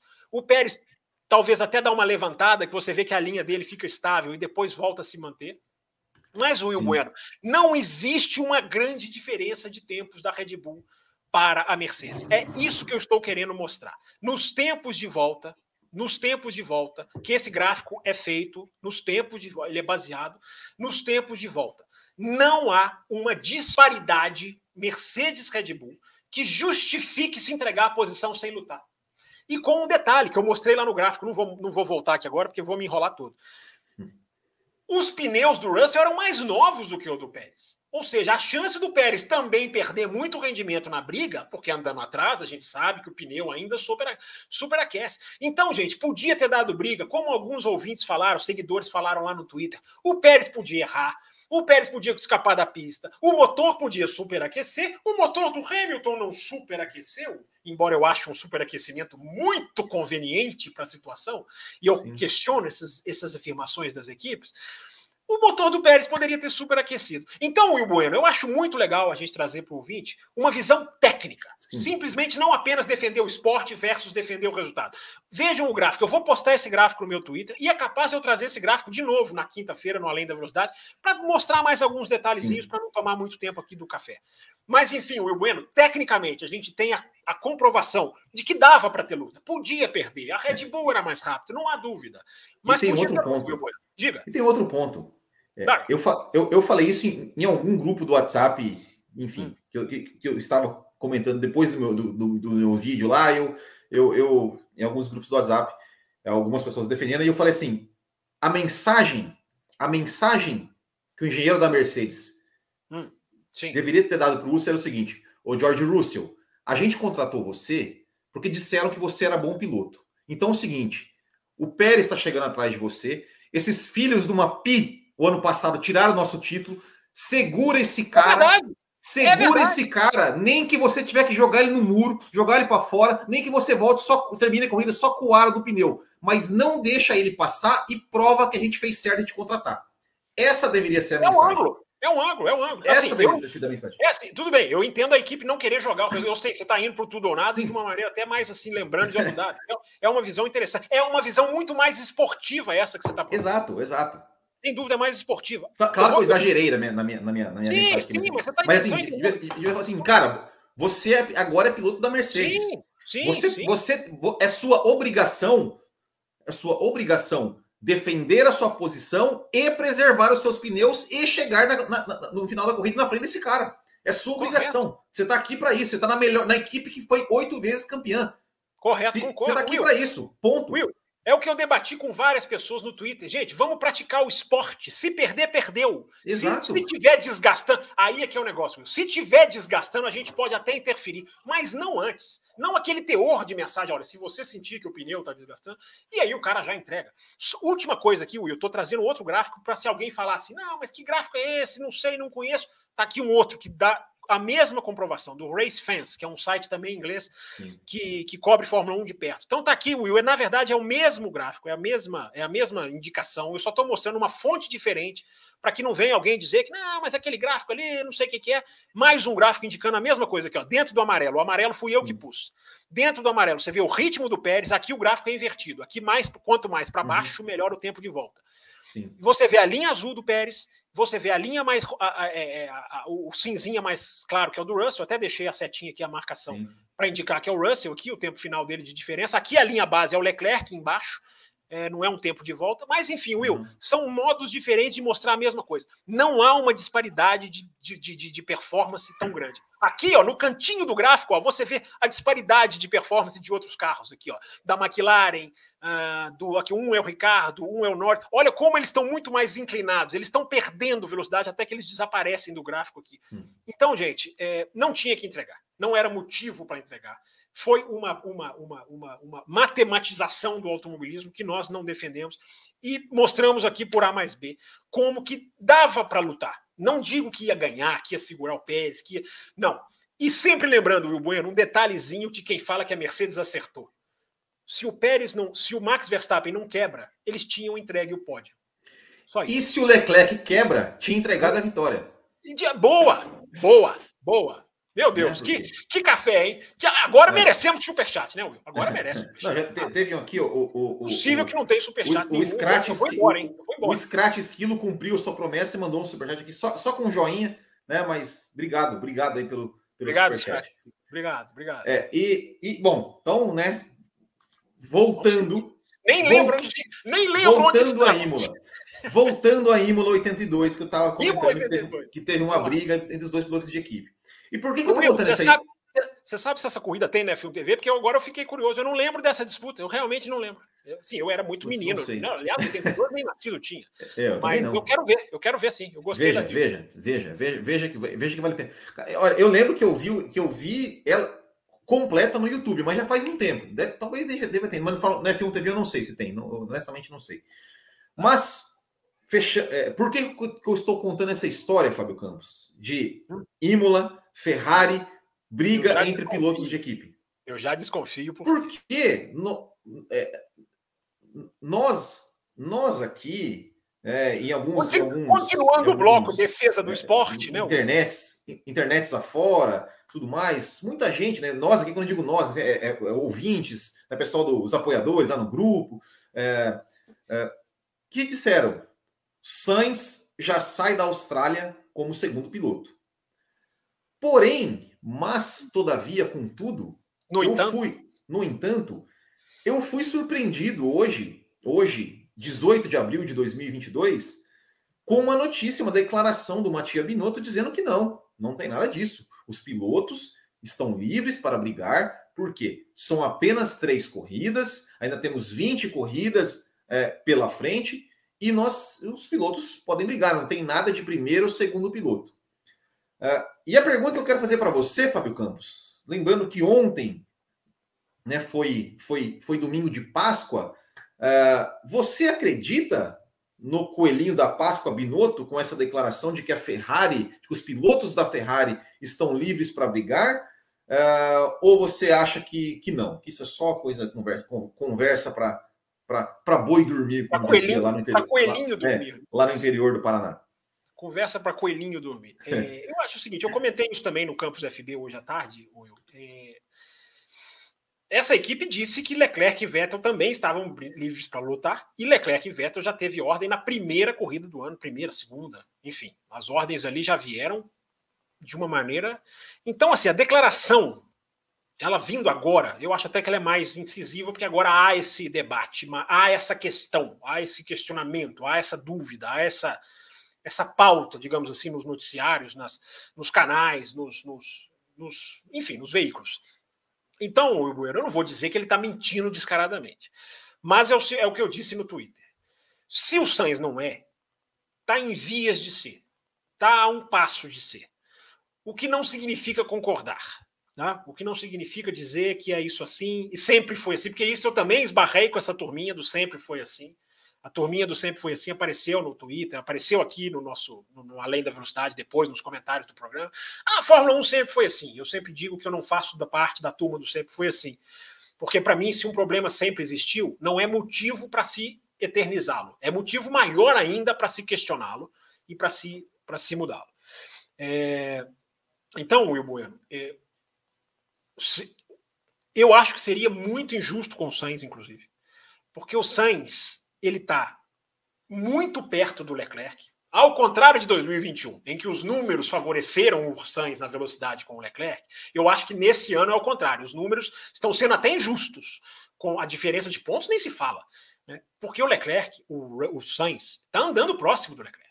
Andou próximo no Bahrein, principalmente no qualifying. Gente, ele tinha chance de fazer a pole na Austrália, não fosse a bandeira vermelha. Ele vinha com um parcial muito parecido, eu acho até que um pouquinho abaixo, eu não estou lembrando aqui agora. Mas, enfim, a força do Leclerc era o último setor na Austrália, então não dá para a gente cravar que o Sainz nem o Alonso fariam a pole position, mas vinham para brigar. E aí vem aquela bandeira vermelha, na hora que o cara vai fazer a volta. Né? É, tudo bem, o Sainz errou no domingo, se precipitou, mas teve a questão do volante. Eu acho que seria, acima de tudo, Will Bueno, injusto com o Sainz. Mas a Fórmula 1 não é justa. Na Fórmula, igual você falou aí, a justiça com o Russell, de falar, meu amigo, você está na Mercedes, defende esse Pérez aí e vamos embora. Entendeu? Vamos, vamos lutar e vamos ver o que, que acontece. E se não acontecer, a gente entende não vai. Mas não. Já correram da briga. Então, Will Bueno, eu acho que é o seguinte: eu acho que é, a partir do momento. É, eu acho que tem que deixar o jogo ser jogado. Essa é a filosofia da Austrália que não aconteceu. É, a diferença dele para o Leclerc é grande? É grande, mas o campeonato é muito grande ainda. Gente. E isso é um mal do automobilismo moderno, eu acho até que da sociedade moderna. Eu falava sobre isso no Twitter semana passada. Já tem live, eu já vi live, já vi é, é, vídeos, enfim, de veículos de comunicação brasileiros perguntando se acabou para o Verstappen. Já era, a expressão foi essa, se eu não estou enganado. Já era Gente, três corridas de 23 e as pessoas já estão perguntando se já era o título, se já era o Sainz, se já era não sei quem. É, é, é, essa velocidade de consumo das pessoas, que é o que justifica, entre outras coisas, o DRS, né? não precisa acontecer alguma coisa, não importa o modo, tem que acontecer alguma coisa. Os caras vão lá e abrem a asa e um monte de gente adora. Mas essa velocidade de querer saber as coisas, que acerta no jogo de equipe, é, eu acho que ela acaba. É, a, a, pauta é aquela pauta que eu lamento ter que discutir, mas não tem como fugir. Porque a gente está falando de Ferrari, a gente está falando de uma equipe que já usou esse artefato, digamos, esse artifício, melhor dizendo, artefato não, porque artefato é, é uma coisa física, esse artifício. É, e nessa Fórmula 1, né, Will, onde os fins não só justificam, como destroem os meios. Mas eu acho que, tudo bem, o Sainz, o Leclerc tem uma vantagem que mesmo se ele quebra no, em Imola, ele ainda é líder do campeonato. Ele tem essa vantagem. Mas é muito tempo de ação para se percorrer. Muita coisa pode acontecer. O Sainz está perto. Se o Sainz estivesse longe, eu ainda assim seria contra. Mas seria outra discussão. Os a favor, os que são a favor teriam um argumento. O Sainz está andando próximo. Performance, eu sempre digo, performance importa, gente. O cara tá ali, ele pode virar o jogo. Ele pode virar o jogo, até na velocidade, embora eu ache o Leclerc muito mais piloto. Mas o Sainz é uma surpresa ótima da Fórmula 1. Então, e uma outra coisa para fechar, para devolver para você, Will, para você falar. A gente não pode, eu não me lembro se eu falei isso no café na semana passada. Eu falei lá discutindo com o Bruno, com o Adalto. Há possibilidade até, Will Bueno, eu não estou dizendo que vai acontecer, nem que, é, nem que é provável, mas a possibilidade desse ser um campeonato decidido entre a Ferrari, entre os pilotos da Ferrari. Se essa toada matemática se mantiver, ou se essa toada de quebras da Red Bull se mantiver, ou se a Mercedes, como para mim não vai resolver fácil, se mantiver, daqui a seis, três, seis, sete provas, o campeonato pode ser da Ferrari. Então, fazer jogo de equipe agora é desconsiderar tudo isso. Mas os caras desconsideram tudo, né? Você sabe, os caras desconsideram absolutamente tudo na hora. Eu gosto de lembrar o Capitão Nascimento, do filme Tropa de Elite, que eu adoro. Jogo de equipe é como tá o sistema lá do Capitão Nascimento. Não tem planejamento central. Os caras não calculam, eles querem jogo de equipe imediato para resolver o problema imediato. Eu espero eu, agora para devolver para você mesmo, eu espero que eu esteja enganado, que a Ferrari esteja realmente aberta, que não trate os Sainz dessa maneira. Mas eu temo, em se tratando de Ferrari, e se tratando dessa Fórmula 1 atual. Exatamente, né? Só antes de eu, de eu falar que quero dar uma, uma, registrar aqui o superchat do Pablo Benner, que também não mandou pergunta, só mandou aqui um cavalinho, uma, eu acho que deve ser a Ferrari, um carro, um, ca, um carro, um, um cavalinho e uma bandeira vermelha deve ser, deve ser em referência à Ferrari. Então, obrigado. Um carro, um cavalinho e uma bandeira vermelha. Ou ele está dizendo que a Ferrari vai ganhar, ou ele está dizendo que animais vão invadir a pista e vão interromper a prova. é, pode ser também, pode ser. É, é, é, uma interpretação. É uma interpretação. Mas está muito bom. Obrigado pelo superchat. É, obrigado pelo superchat. Obrigado. Que é, é, apoiador do café, inclusive. É exatamente, exatamente. O que, a, minha, a minha questão, assim, sobre, sobre isso, sim. É, eu também fico sempre com o um pé atrás, né, de, de, declarações como essa de que, olha, estão livres para brigar. Uh, a minha grande questão é o seguinte: é se realmente. Deixa eu fazer uma pergunta. Deixa eu ah. fazer uma pergunta. E aí você continua o raciocínio. O que, que você acha que acontece se o Sainz está liderando em Imola e o Leclerc vem atrás? eu acho. Então, eu acho, eu acho que, que pode até não vir uma ordem. Hum. Uh, mas pode vir alguma sugestão. Mas um desconforto já pode, vai gerar. É, né? pode vir uma placa ali, mostrar para o Sainz, pode ter alguma coisa, alguma coisa vai ter. Alguma coisa vai ter. Você acha, que não questão... deixa, você acha que não deixam ganhar a Imola? É, então, eu, eu, eu acho. Cara, eu dou tempinho não, eu acho, eu, eu, eu acho, eu acho que, assim, honestamente, eu ficaria, eu ficaria muito é, é, é, felizmente surpreso se deixassem um, né, numa, numa, numa questão né, do, do, do Sainz estar na frente do Leclerc né, e deixar o Sainz, o Sainz vencer a corrida. É, tem dois pontos para mim nisso aí. O primeiro é se o Carlos Sainz vai conseguir estar na frente do Leclerc. Essa Honesta, é uma outra questão. Essa que é, honest, que, é, que é honestamente assim, né? É, eu, eu gosto do Sainz, eu acho o Sainz um, um ótimo piloto. É, acho ele. É, são estilos um estilo diferente do Leclerc, mas, concordo, mas concordo. de, de é, um, um, bom piloto. Mas o Leclerc tá voando. Tá voando. O Leclerc, o Leclerc tá voando. O Leclerc é aquele cara que, quando tá no dia dele, é, é difícil pegar.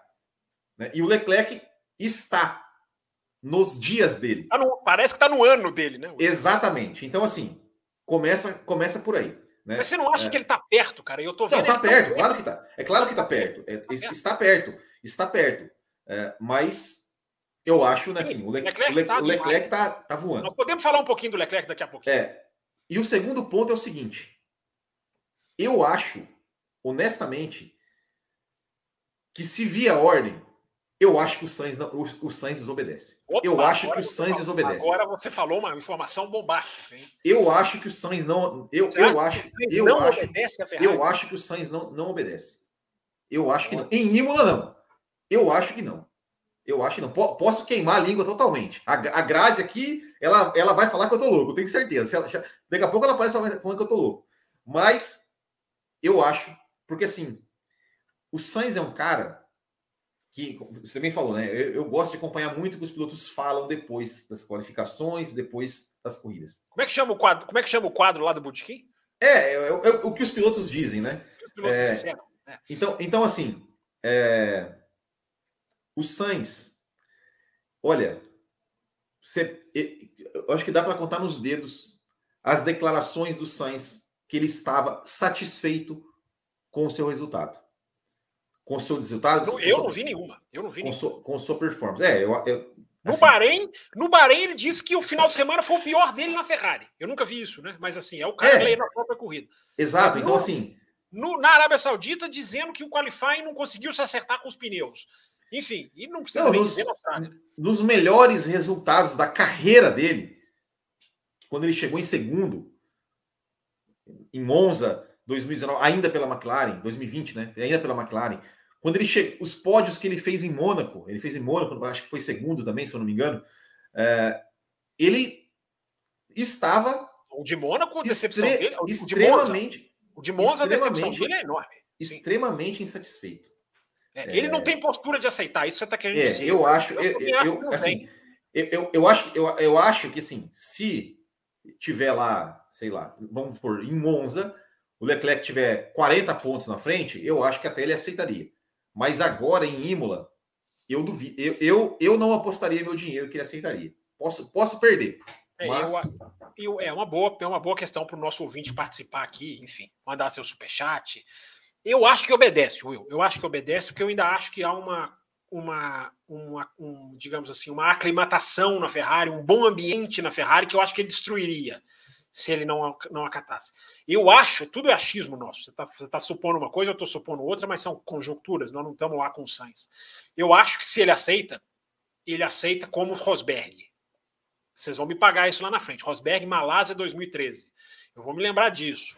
Ele não desce do carro rindo, ele não desce como Bottas, ele não vai fazer videozinho promocional de wingman como Bottas. Se ele aceitar, eu acho que o clima, se vier a ordem, o clima vai azedar de qualquer jeito. Porque se ele fizer o que você falou, o clima azeda. E se ele não aceitar, e se ele aceitar, É, é, é, o clima também vai ficar pesado, que ele não vai descer do carro de sorrisinho. É, eu acho, para a gente matar a questão, eu acho que a ordem não viria, a pergunta que eu te fiz. Eu vou, eu quero acreditar no Binotto, mas eu, eu repito, nessa Fórmula 1 atual, nessa nessa Fórmula, nessa Ferrari atual, eu não boto a mão no fogo. Eu acho que se ele não é, se o Binotto estiver falando a verdade, é questão de uma corrida. Na próxima já é outra coisa, na minha visão. É, Infelizmente. É, infelizmente. A Grazi colocou aqui uma questão, né? Ela mandou Ela tá superchat aqui? aqui? Ela mandou superchat aqui para nós. Ó. Opa, superchat da Grazi. Vamos Falando que, que, o Sainz não tem, que o Sainz não tem contrato. Lembre-se disso. Pode até desobedecer. E ano que vem procura casa nova. É, isso tem... que ela colocou é interessante, porque isso aqui foi a grande arma da Mercedes contra o Bottas. Eu já falei isso aqui no café. Sim. A Mercedes segurava o Bottas nesse negócio de contrato ano a ano. Tanto que o, contra... o Bottas fez questão de, na nova equipe dele, antes de ser Alfa Romeo, de pedir um contrato longo. Porque a Mercedes fazia esse jogo psicológico com o Bottas. Você não vai obedecer, não, meu amigo? O seu contrato acaba daqui a pouquinho. Isso é uma maneira, mas eu acho que é um pouco diferente, Grazi e Will. Eu acho que a Ferrari já está tudo indicando que vai renovar com o Sainz. É, é, eu acho que eles não vão usar essa chantagem, embora não ponham a mão no fogo. Não ponham a mão no fogo por ninguém. Nessa Fórmula 1, dos fins justificam os meios. É, mas eu acho, é, é, assim, é, como eu falei, pelo que eu vejo do Sainz, ele, ele tem postura de piloto que quer, quer, quer ser campeão do mundo. Ele, quer, ele, ele não quer ser segundo piloto. E aí, assim, se ele aceita uma vez, ele acabou, acabou. Não vai. Não, é, é, é, é, o, é o exemplo do, do. Claro, guardar as, as devidas proporções da diferença entre Schumacher e Barrichello. Mas, mas, mas, GP do Canadá de 2000. Sim, Schumacher na o frente. Barrichello escoltou o Schumacher, né? Schumacher na frente e o Barrichello atrás. A ordem veio. O Barrichello falou: não, eu sou. É, eu sou o futuro, tô fazendo isso porque eu sei que no futuro eles vão me recompensar e tal. Nunca foi, nunca foi o futuro. Aí, a gente sabe o que aconteceu. Então, enfim. Mas você, Will, você abordou uma coisa que eu acho interessante, até saindo um pouquinho do jogo de equipe, né? É, dessa questão. O psicológico do Sainz nesse momento, nesse exato momento, madrugada, madrugada na Europa, onde ele está, certamente. O psicológico do Sainz deve estar uma coisa assim, né? Olha só, eu tô, eu tô num carro finalmente que pode me dar o título mundial. Eu tô, cheguei aonde cheguei, sobrevivi ao Verstappen, sobrevivi ao Huckenberg, sobrevivi ao Norris, uh, e tô aqui. Tenho a chance da minha vida. E tô perdendo pro cara, é onde você falou muito bem, Will. A velocidade do Leclerc é o que está decidindo. Nós aqui no Café sempre dissemos: para um piloto reverter o jogo de equipe, o seu principal aliado é o cronômetro. O Sainz não está tendo esse aliado, esse cronômetro como aliado. A pressão para o Sainz fazer uma pole, Will, eu não me lembro de uma. De um, na, na, história recente, de um piloto ter que fazer uma pole. O Sainz tem que fazer a pole esse final de semana. É uma pressão muito grande nesse sentido, se ele quiser virar esse jogo na Ferrari. Então, o psicológico do cara deve estar num momento, porque é o negócio do campeonato indo embora. Não deveria, porque eu repito, gente, 20 corridas ainda. Uma quebra do Leclerc e uma vitória do Sainz, o Sainz tá no, pode não passar, mas está no jogo. Acabou, mudou totalmente o cenário. Isso tem que estar tá na cabeça da Ferrari. Deveria, não deve, mas deveria. Então, Will Bueno, essa, fica essa reflexão aqui para os nossos ouvintes que estão aqui nos acompanhando e que estão vendo o programa depois. Como deve estar o psicológico do Sainz vendo a chance chegar, mas ao mesmo tempo escorregar? Que coisa, como o piloto tem que ser uma fortaleza mental né, para sobreviver a, a, a tudo isso. E, é, e essa é a hora de mostrar, difer, de, diferenciar os homens dos meninos, né? É, essa é a hora, né? E tem uma outra coisa que eu sempre disse na questão de jogo de equipe contra o Sainz, né?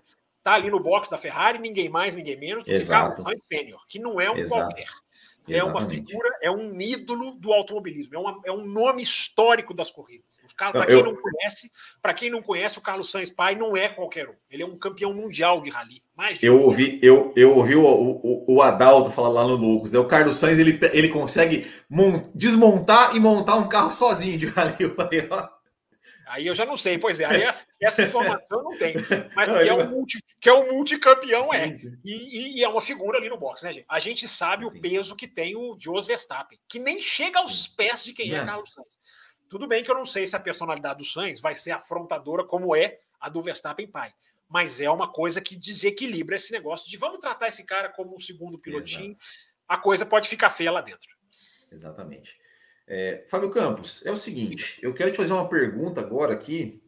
É, hoje o nosso âncora ditador não está. Como é que isso é, é sempre é, bom, né? A gente pode anunciar é que, que, além da velocidade. Hoje como é que está nosso fazer... tempo? Porque assim, a, a, a, gente, a gente, na nossa pauta aqui, a gente ia falar alguma coisa da Red Bull. Não sei se você quer trazer Vamos, alguma coisa da, da Red Bull. Fala, é, e, e depois a gente iria ler as mensagens, né? Então, não, não sei vamos, como é. Mas vamos, vamos rapidinho, dá tempo. Hoje então não vai. tem, hoje, hoje não tem nada aqui, hoje não tem limite, não. Então, hoje aqui é, então, é café com velocidade. Aqui, então, enfim.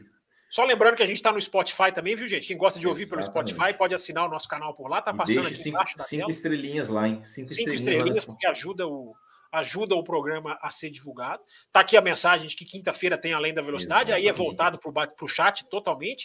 E Exatamente. sempre lembrando para vocês deixarem o like, quem está aí acompanhando, quem está vendo antes ou depois, antes ou durante, antes ou, enfim, qualquer que seja o tempo que está assistindo o programa, deixar o like para que o café possa ser mais divulgado aí pelo, pelo YouTube e hoje continuar crescendo, como estamos muito bem, né? É, Will, rapidinho da Red Bull, então, para a gente entrar nas perguntas, pode engatilhar aí as mensagens Sim. que chegaram para a gente, nós vamos tentar responder até de uma maneira mais dinâmica aqui, né, para atender todo mundo. Mas eu acho que da Red Bull é interessante notar o seguinte: primeiro, né?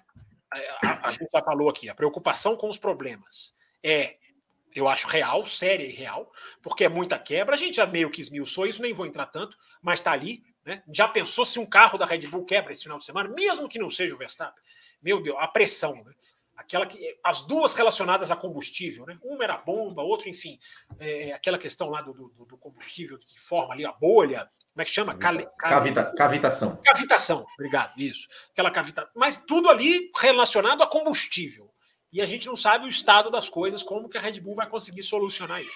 Mas não só isso, é o que entra na, na, na, na conversa, mas é um detalhe curioso, né, Will Bueno? O Verstappen tem sofrido nos qualifies. Isso é uma coisa que também chama atenção para o ouvinte. O Verstappen. Que mas, chegou... verdade, ele, mas na verdade ele nunca foi assim, nunca foi o forte dele, né? Porque ele demorou muito para fazer uma pole position, né? É verdade, mas assim, era, o Mercedes era dominante. E o ano passado, Will, ele faz na Itália.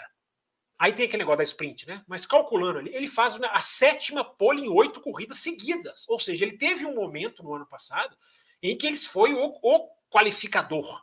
E esse ano não está se achando no qualifying. Até a Red Bull já fez pole com o Pérez. Red Bull já tem pole esse ano com o Sérgio Pérez. E o Verstappen, isso é um ponto para a gente analisar, viu, gente? Para a gente ficar de olho. Tudo bem, três corridas, tá cedo para se dizer que tá difícil. Mas, mas, eu, mas, eu acho que, mas eu acho que é o fator Leclerc, né? Porque o Leclerc ele é justamente o, o cara da qualificação, né? Pois é, mas aí é que tá, né? Assim, eu, eu a, a, imagem que eu tinha do Verstappen como classificar, tinha não, ainda tenho, né? É do cara que tem uma capacidade para fazer uma volta rápida, é aquela volta na Arábia Saudita que nunca terminou por causa do muro, mas que é genial. O Leclerc é muito bom em volta rápida, mas com esses carros semelhantes, eu esperava o Verstappen ali beliscando mais. E o Pérez já beliscou. É tudo questão, gente, de acerto. E é a frase que eu puxei do Verstappen lá no começo do programa. Que ele falou que ele vai para o simulador, trabalha um acerto, e na pista esse acerto não, não desenvolve como ele trabalhou mas é um ponto de interrogação para a gente ver. Além, evidentemente, como eu já citei, essa questão das quebras, que estão muito, são, na minha opinião, são muito preocupantes, porque se a gente juntar Alpha Tauri e Red Bull, é quebra demais para três corridas apenas. Mas vamos ver, Will Bueno, vamos ver o que a Red Bull apronta nesse final de semana. Exatamente. Vamos, vamos torcer aí pelo bem do campeonato, né? Que o Verstappen consiga dar uma, dar uma reagida aí, que pelo menos que complete a corrida, né? Que o Verstappen ganhe, é isso que você quer. É que Não, quer. eu quero que ele complete a corrida. Sem dúvida. Todos vamos queremos. Lá. É, vamos lá então, Fábio Campos. Agora, agora, mensagens aleatórias aqui, assuntos aleatórios, tá? Vamos lá. É, Atendendo é... ao ouvinte. Aqui, ó, é. café com tá o endereço na tela para quem não sabe até agora, hein? Exatamente. Tem que ser só por esse endereço aqui, viu, seu Marcelo Cesarino? É. Nós vamos fechar qualquer outra maneira. É cafécomvelocidade.com.br para você mandar sua mensagem. Vamos lá, Will. Exatamente. Ó, Adriano Eduardo, ele falou que escuta o café desde 2019, curte, né, nossa, curte a nossa análise, e ele falou né, sobre, sobre o GP da Austrália, que, ele, que a gente falou bastante sobre o Vettel. Aí ele fala: na minha opinião, ele não, ele não é um mau piloto, ele é apenas um piloto bom, do nível de outros que já foram campeões, como é o caso do Rio, mas não foi um gênio. Eu gosto de comparar o Vettel com o Rio. É, porque se um certo Michael Schumacher não tivesse tido a chance de entrar na Fórmula 1, o Rio teria sido tetracampeão entre 94 e 97. Porque com os títulos ganhos entre 94 e 96, a Williams não o dispensaria e ele ganharia de novo em 97. Mas sua performance não era de um tetracampeão. Não era de um tetracampeão. É, mas sua performance não era de um tetracampeão. Assim como para mim, o Vettel também nunca teve tal performance. Entre 2011 e 2013, seu carro era imbatível e ele tinha circunstâncias perfeitas para vencer. Alonso e Hamilton, que eram melhores pilotos, estavam em carros que não tinham condições de competir. Gostaria de saber a opinião de vocês sobre essa minha teoria um tanto louca. Abraços. E aí, Fábio Campos? Não, aí, Fábio Campos, não, senhor. Você é muito mais estudioso dos anos 90, aquela Wii. O que, que você acha dessa teoria de comparar Vettel? Eu posso até responder, mas você primeiro. Comparação de Vettel com o Rio, eu nunca é, tinha ouvido. Nunca tinha ouvido não, é, é que assim, ó, é, é, é, eu, eu acho. primeiro que assim, eu, eu, parto do pressuposto que eu, eu, não, eu não acho o Damon Hill ruim, como muita gente acha. Eu acho que o Damon Hill é um cara. Ele é um cara. Ele é um cara. assim, o tem ele é um cara que mas, mas tem qualidade, não teve carreira no kart. Sim, assim, sim. É, assim, não teve, não teve, não teve carreira no kart, né? Ele, ele filho de piloto, perdeu o pai, o pai por causa de indenizações ali foi para todo o dinheiro que o pai dele tinha, ele perdeu. É, começou na moto, ele, ele, começou a pilotar carros muito tarde, trabalhava como peão de fazenda para poder pagar a sua olha carreira. Olha como ele conhece a história do, do, dos né? anos 90. É, então, assim, é, só conseguiu a carreira graças à ajuda do, do Beatle, George Harrison, que era amigo do pai dele, que falou: não, vou dar dinheiro, vou dar dinheiro para esse cara é, para correr uma categoria de base. Entrou na Brabham em 92 e já foi na Williams em 93. Ok, era o melhor carro, mas é um cara estreante, praticamente estreante de corrida, acho que duas corridas na Brabham em 92, que já era uma, o último ano da Brabham. É, entrou na Williams em 93, que ok, era o melhor carro, mas para correr ao lado de Senna, Prost e Schumacher, contra Senna, Prost e Schumacher, e mesmo assim ganhou três corridas e poderia ter ganho mais, porque teve umas três corridas ali que ele estava liderando e o carro quebrou. Senão, Will. o campeonato ali seria diferente. Will, e olha o que fez ah. na Erros e o que fez na Exato. Jordan. Né? Depois, Exatamente. Assim, Exatamente. Era um bom, Quase... Eu acho, era, eu acho, que ele era um bom piloto, eu não vou muito além disso, é, mas era um bom é. piloto. Quase agora, ganhou quem é melhor? Você já deu essa explicação, agora eu quero saber se Vettel e Rio têm comparação. Ah, eu, eu, eu acho que é uma comparação válida. Eu acho que é uma comparação válida. Eu, eu, eu concordo com ele. Que se, se, o Schumacher não tivesse na Benetton, o Damon Hill na, naquela Williams, eu acho que ele ganharia. Ele seria tetracampeão, como o Vettel foi. É, só, que, só que eu acho que o Vettel, pelo menos em 2010 e 2012, ele também teve o seu Michael Schumacher, é, Alonso e até o Hamilton em 2010, é, que que, que, que o Vettel conseguiu, conseguiu vencer e conseguiu virar o campeonato. O Vettel estava, 2010, 2012, é, é, muito atrás no campeonato, na parte final, e conseguiu virar. E conseguiu virar. Então, assim, eu acho, eu acho que a comparação pode ser. É, pode ser. É, é, eu, eu ainda acho o Vettel um pouco melhor, justamente por esse, por esse fato. Uh, mas acho, acho que o ouvinte tem. É, faz sentido a comparação. A comparação, a comparação eu acho o Vettel melhor. Eu também acho o Vettel. Eu também acho o Vettel melhor. Eu acho o Vettel mais, tem mais recurso. Eu acho que os dois têm deficiência em roda com roda. Tanto o Vettel como o Rio tinha. É... Eu acho que o Vettel é melhor do que ele. Eu acho que é. Mas o Rio tinha suas qualidades. Eu acho que o Rio é muito estigmatizado, mas ele tinha. Sim. Ele realmente bateu no Schumacher em erros bem, bem crassos, mas ele Sim. tinha defeitos. Tô, eu, eu, pelo menos, não sei o Will. Eu não estou dizendo aqui que ele é um cara assim, super injustiçado. Mas é um pouco injustiçado, sim. Um pouquinho ele é. Mas enfim, vamos embora. Boa pergunta e obrigado para o nosso ouvinte que nos, nos, nos, acompanha desde 2019. Aí já são três anos de, de quatro, né? De café com velocidade. Fique mais. Não, não vai embora, fique mais. Vamos embora, Vamos embora. Vamos, vamos, vamos nas mensagens. Ou não, né? Se você quiser congelar. Agora você descongelou, pode ir. Vamos lá. Kelly Folgado.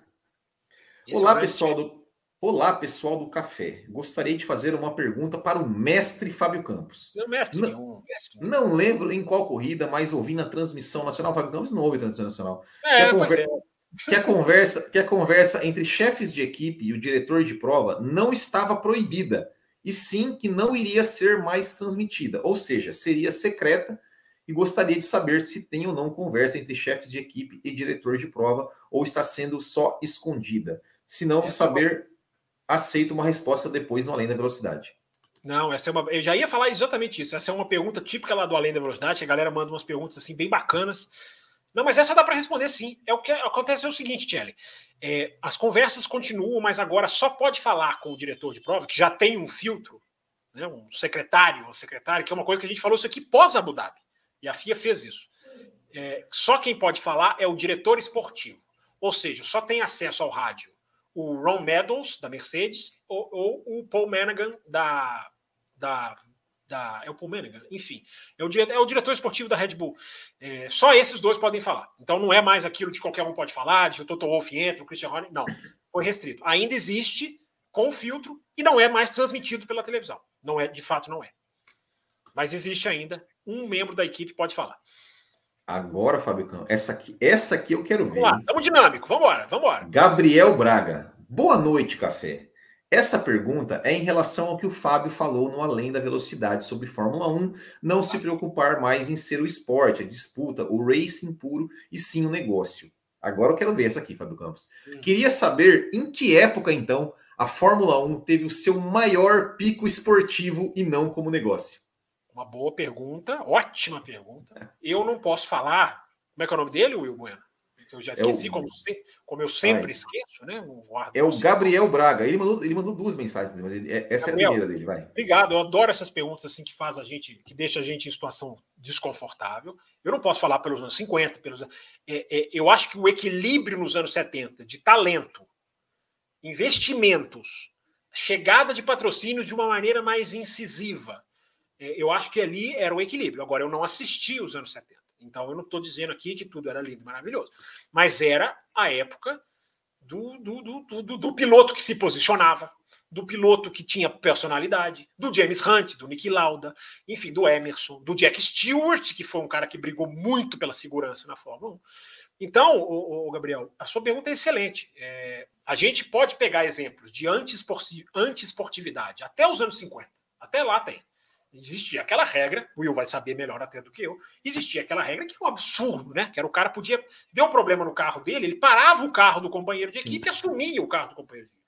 Era a regra. Mas olha que coisa meio.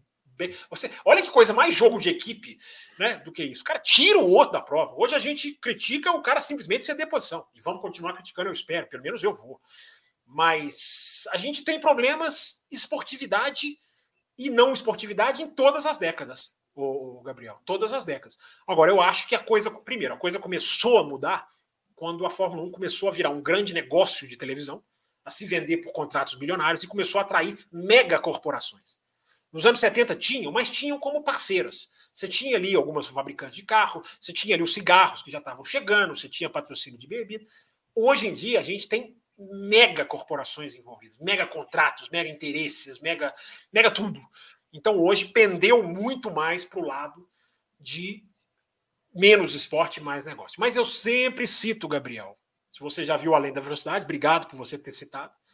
Eu, já, eu sempre cito a MotoGP, que também tem pressão, tem investimento milionário, tem gente precisando vender na segunda-feira, tem, tem contrato de televisão caríssimo, tem o, o corpo do piloto é um, uma, uma, uma, um classificados de patrocínio, tem muito dinheiro, mas tem uma mentalidade diferente. O que fez a balança virar, a mentalidade na MotoGP é: temos todos os negócios e interesses, mas na hora que apaga a luz, é esporte. Até a hora da bandeirada. Depois quebra o pau. A coisa começou a mudar quando o seu Bernie Eccleston começou a trazer, prometer dinheiro, distribuir dinheiro e criar regra que favorece quem tem dinheiro. Aí a coisa começou a ir para o Beleléu. Exato. Eu, eu vou, é, eu, eu né, obviamente não, não, não acompanhei, mas é um, um fato que eu acho bacana é, em relação a, a, falar assim de, de, de quanto né, esportividade. É, não sei se você sabe, Fábio Campos, mas hum. você sabe quem, é o, quem foi o campeão da Fórmula 1 em 67? 67 foi o Danny Hilme. Danny Hilme. E você sabia que ele, ele foi campeão pilotando a, o carro da Brabham, cujo o, o companheiro de equipe era o Jack Brabham. Uhum. Ele, ele, ele ganhou o campeonato. Ganhador da Braba, sim, ele foi campeão da Braba. Do campeão, do, do, dono da equipe. Eu acho que talvez um, um, um, grande exemplo aí Bom, de, boa, de, boa, de, boa. de esportividade. Vamos lá. Ninguém, Braga... Você vê que não houve sabotagem. É. Você vê que era esporte. O cara, o cara, eu sou dono da equipe, é. mas se o cara for mais rápido, ele foi mais rápido. Entendeu? Exatamente. O Gabriel Braga mandou uma segunda mensagem que ele falou assim: Boa noite, Café. Gostaria de saber a, opini a, opinião da bancada sobre o Gasly. Chegou no seu limite? Pode ser campeão no carro certo? Tendo em vista que se tornou um dos melhores do grid depois que voltou para AlphaTauri. E aí? Ah, eu não vejo o Gasly como material para campeão do mundo de jeito nenhum. Eu já acompanhei Fórmula 2, a gente fazia o cafeteria no café, que cobria a Fórmula 2 no ano em que ele foi campeão, e a gente já falava, tá? Não é que depois, na Toro Rosso, afundou na Red Bull, não. Eu me lembro, eu e o Raposo discutindo isso aqui no café, a gente já falava, o Gasly, ele não é tudo isso. Ele até virou muito mais na Fórmula 1. Nós não podemos negar que ele é um bom piloto hoje em dia. Agora, eu não, eu, é opinião minha, eu não vejo como um campeão do mundo. Ele está indo bem na Toro. Me parece bem aquele piloto da equipe média. Excelente ali, tira do carro, mas na hora que senta lá na frente, não só teve dificuldade na Fórmula 2, quase perdeu o título para o Giovinazzi. O Giovinazzi estreando. E o Giovinazzi a gente veio ver que não era também um super piloto, embora bom, mas está lá sofrendo na Fórmula E, por exemplo. É, eu não vejo o Gasly como essa coisa toda, não. Melhorou como piloto? Melhorou muito. É legal vê-lo ganhar, inclusive, né? Hoje ele é um vencedor de grandes prêmios. Mas eu, eu, na minha humilde opinião, não é o World, Champion, uh, World Championship Material. Né? Não é material para ser campeão do mundo. Tomara que eu esteja errado. Ele vá para uma equipe lá na frente e vá e, e brilhe. Mas eu não enxergo assim. Não sei você, Will. É, é não, você, o, o, que eu, o que eu acho é que ele deveria ter uma segunda chance de ir para um. Para um é de ter um carro bom. Verdade. Verdade. Eu acho, eu, isso é que eu acho. Se ele vai mas, ser, eu não sei. Mas você acha na Red Bull? Acho que ele deveria... Você acha na Red Bull ou em outra equipe? Qualquer equipe que, que, que, um, que ele tenha chance de. Qualquer, qualquer equipe que tenha, né? Uma, uma chance de. Enfim, dele andar na frente, de brigar realmente. Se o, Pérez, se o Pérez for mal, eu não trocaria. Você acha que se o Pérez for mal, vale a pena, valeria a pena trocar? Mas se ele for ah, tão mal quanto, tá quanto Gasly e Albon foram. É, hum. é, não, se ele for tão mal quanto, quanto é, Pérez, é, Albon e Gasly foram, eu acho que tem que trocar.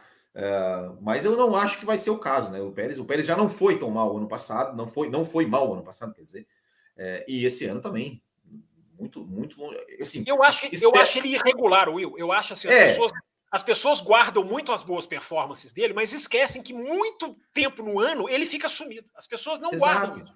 Não, e até, e até assim, eu vi muita gente falando assim, nossa, que, que corrida do Pérez na Austrália. Eu não achei a corrida do Pérez na Austrália grande coisa. Eu achei que ele ficou até abaixo. Eu achei que ele ficou achei, até abaixo. Achei, achei que ele... Eu critiquei a corrida do Pérez na Arábia Saudita, inclusive. Exato. Achei que foi mal. Achei que foi mal. Sim. Mas está melhor esse ano, sem dúvida nenhuma. Sim. Claro. Ó, outra pergunta boa Bora, aqui. Vambora que nós estamos no pique. Vambora. Outra pergunta boa. Do André Almeida. Qual seria a punição se o álbum não parasse antes da, da bandeirada? Se ele tivesse feito como Schumacher, trapaceou. Aí eu discordo, do trapaceou em Silverstone 98. Teria dado certo? Para quem não sabe, só, só, só para contextualizar quem não sabe, Silverstone 98, o Schumacher tomou uma punição que eu não lembro, não lembro exatamente qual era a punição, por que ele tomou uma punição, é, só que tomou, essa punição foi dada nas voltas finais. Então faltava ali duas voltas, alguma coisa para acabar a corrida. E pela regra, pela regra, você tem até três voltas para cumprir a punição, que naquela época era o stop and go. Você tinha que parar nos boxes e, e, e pagar. O Schumacher, ele entrou nos boxes na última volta, ainda dentro do prazo das três voltas que ele tinha para pagar, e ele cruz, como o box da Ferrari era após a linha de chegada, então ele cruzou a linha de chegada é, antes de parar no box e venceu a corrida. Que né? situação, Enfim. né, cara? Que situação. É. Dentro do regulamento, é, é, o, é o negócio da regra é. versus o espírito da regra. Né? Exato. Né? E, é e, aí a questão é: e aí, se, se o álbum. Se o, é, eu até cheguei a pensar nessa hipótese do álbum fazer isso. não sei se, né, se, se da linha de chegada. Não sei se pode isso, alguma coisa. Você tem alguma informação sobre isso? Não, era, é, é, é, é, a pergunta do ouvinte é desqualificação. Se ele não cumpre, ele está desqualificado. Não é punição por tempo. Sim. Porque senão você até incentiva o cara. Entendeu? Não, ele fica e depois ele vai tomar um tempo ali como se ele tivesse parado, sem ele ter que correr o risco de errar um pneu, de errar uma coisa. Então a regra elimina isso. Então, se ele não para, ele é desqualificado. Não tem, não tem como escapar. Mas, mas mas, mas o, a, a, estratégia Schumacher tem alguma coisa na regra sobre isso? Será não, essa não. Essa ele poderia fazer não, isso? Não, não, essa tem. É, é, ele tem que pagar. Ele não pode cruzar pelo box. Essa tem por causa do Senna, daquela do Senna que cruzou uma. Cruzou ah, não, mas... em Kyalami. Não, em Donington. Ah, tá. Foi Donington ou Kyalami. As duas tinham saído. Acho que foi Kyal, é, Donington, pá. As duas tinham Donington. uma entrada do box mais rápida do que a pista. Se você passasse pelo box, não Sim. tinha limite de velocidade. Então regra, essa regra veio desde lá do Senna. Né? Não você não pode cruzar, terminar a corrida pelo box. Você, você é desclassificado, você pode encerrar, você vai para o box, Sim. mas você é computado como DNF. De, de, é, é, o, o Pablo Brenner mandou um superchat aqui falando que o Sainz Opa, não mandou, conseguiu tirar, na tela aqui. Vamos lá. tirar a vitória do Gasly tendo um carro mais rápido na ocasião. Monza é, 2020. É, os carros estavam. É, não sei se era mais rápido naquele dia. A McLaren era, no geral. Você tem uma certa razão. A McLaren, no geral, era mais rápida. Mas boa, boa. Obrigado. Mais uma vez, obrigado pela ajuda, Pablo. Obrigado pelo superchat aí, que para nós é sempre uma ajuda boa. Valeu. Marcelo. Oh, eu, eu, agora sim, por, por, que vocês falam Marcelo Cesarino e vocês não falam os outros sobrenomes deles? Shabud Sabat Sabat. É por causa disso. É por causa Boa. disso aí que a gente Boa. fala. Boa noite, café. Muito se discutiu a saída de Mônaco. Particularmente, acho que não sai e nem deveria sair pela tradição, mas acho que precisa mudar bastante coisa em Mônaco. Não, não para todo ano a corrida ser ruim. Se falou alguns anos antes de mudar o traçado, mas não vingou. Se, se puder, deviam mudar. Podiam mudar a qualificação e poderiam até mudar o dia para sábado, para a galera poder ir correr a Indy 500 no domingo. E aí, o que você acha de Mônaco? Você, você, já falou sobre Mônaco, né? Você fez um café expresso sobre Mônaco. Falei, é. É, é, o café expresso que eu fiz, você até me cobrou no Fora do Ar, né? eu fiz mais informativo do que opinativo. Né? Uhum. Mas no Além da Velocidade, falei muita coisa que o Marcelo citou aí. Aliás, ele é um espertalhão, né? Porque ele assistiu Além da Velocidade, eu sei que ele assistiu, ele mandou pergunta, então ele está falando muita coisa que eu disse lá. Ele tem razão, eu acho que Mônaco pode inovar, pode tentar alguma coisa. Ele, ele falou uma coisa aí que eu não tinha falado, mas é interessante, que é sair do dia das 500 milhas. Eu acho que é, é isso é legal. Isso, isso eu acho que é legal. Não fazer a corrida no sábado, que aí você vai usar a quinta-feira. A Fórmula 1 não quer usar a quinta-feira, a Fórmula 1 está precisando achatar o seu, o seu calendário. A Fórmula 1 está com esse problema, o mundo está com esse problema de carga, né, de carga, de frete. Enfim, é. e, e, a gente até citou isso aqui, né? Isso é um problema, isso vai atrapalhar a Fórmula 1 esse ano. Já atrapalhou, né? A Haas já perdeu metade de um dia no Bahrein na pré-temporada. O mundo vai sofrer com isso por causa da guerra. Então a Fórmula 1 está querendo achatar. Então passar a corrida para o sábado, agora, talvez lá na frente, mas eu não sei se essa é a solução. Eu acho que tem que mexer na pista. Eu já citei aqui no Além da Velocidade, eu já fui a Mônaco. Eu acho praticamente impossível. Você tem que derrubar prédio. Se você quiser fazer uma, uma, uma, uma movimento, como é que você vai derrubar prédio? Cara? A gente mora no prédio, as pessoas moram. Então, eu acho muito difícil você fazer um ganho técnico na pista. É, mas o debate permanece. Né? Eu vi muita matéria nesse feriado de sites ingleses questionando. Muita matéria, muitos, muitas manchetes de o que, que acontece, o que, que pode acontecer. Enfim, posso até voltar nesse tema na, na, na quinta-feira, no Além da Velocidade. Aliás, o, o, o, o quase chamei de Bruno Aleixo, e é um, que é um xingamento. Mas uh, o Will nessa quinta-feira, no Além da Velocidade, vou falar muito sobre Audi e Porsche, viu? Estou levantando muita informação. Pode até sair antes no Café Expresso, mas se não sair, sai na quinta-feira no Além da Velocidade muita informação sobre a chegada, bastidores, o que está acontecendo, Não. o que, que, pode acontecer, as perspectivas, os times envolvidos. Os times são Legal. mais ou menos claros, né? Não é uma grande, não é grande segredo. Sim. Mas enfim, muita coisa sobre Audi e Porsche aqui no canal do Café na quinta-feira no Além é. da Velocidade. Tá, que tá, que, inclusive essa questão da Audi Porsche está tá bem interessante, né? Porque é tão, estão, estão, por, estão indo por caminhos diferentes, né? Por propostas Sim. diferentes, né? Legal. É, o, Fábio Campos, mas agora ó, esse e-mail do Cesarino aqui, só para só encerrar, ele falou, né? Porque daí muda é, o dia de Mônaco para os pilotos poderem correr aí de 500. Isso não, não acontece Cara, mais, não vai acontecer mais. Né? Isso aí, só um Alonso, outro, e mesmo se mudar o dia, você tem que mudar o final de semana, né? É. Porque o cara no sábado não dá, o cara tem que estar tá lá na Indy, tem, tem os treinos iniciais, enfim. A Indianápolis 500 você tem que ficar por conta, né?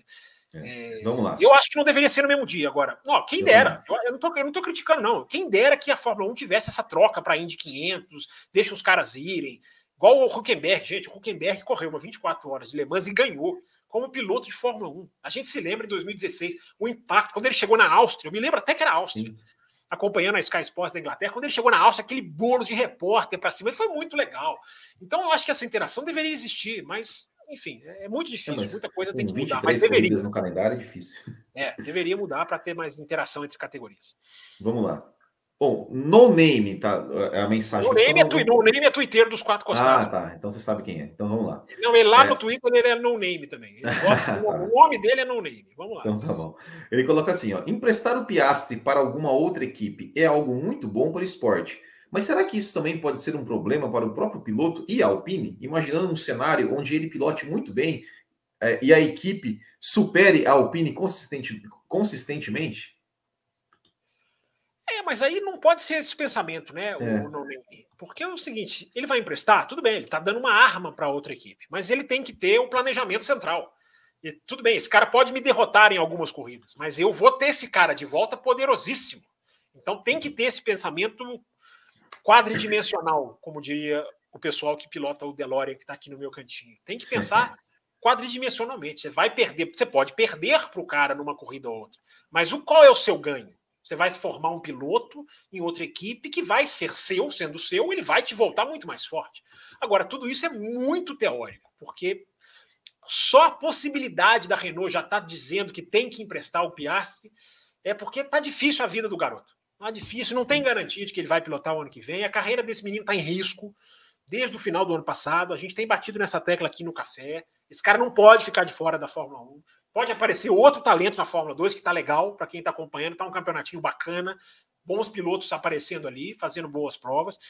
Então, gente, é, eu estou muito preocupado. Não sei se o Will quer falar também sobre isso, enfim.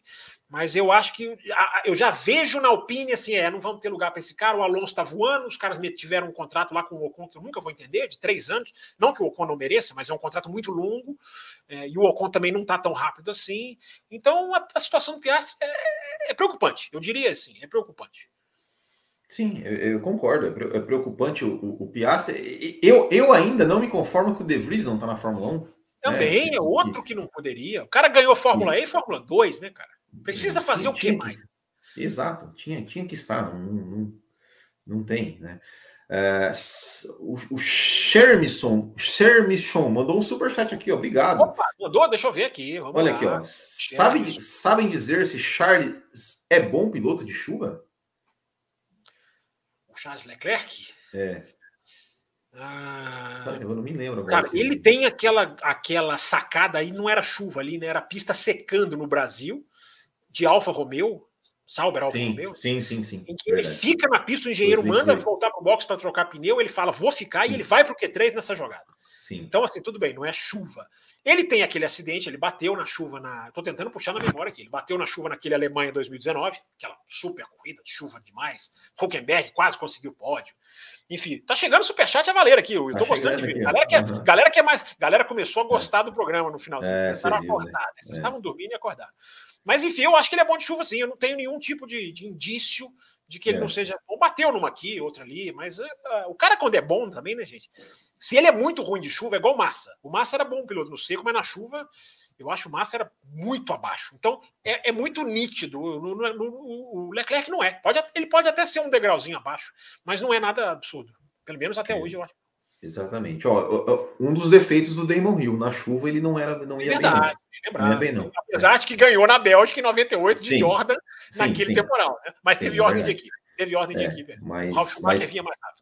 Mas, por exemplo, o Spa 95, lá ele ficou uma volta para passar o Schumacher, lá de pneu de chuva. Foi uma briga com o Schumacher lá do Foi lado. Lindo, volta, lindo? Nessa Spa 95, é outra que vale a pena ver. Lindíssimo, é, lindíssimo. Linda, é uma das brigas lindíssimo. mais bonitas dos anos 90, eu acho. Exato.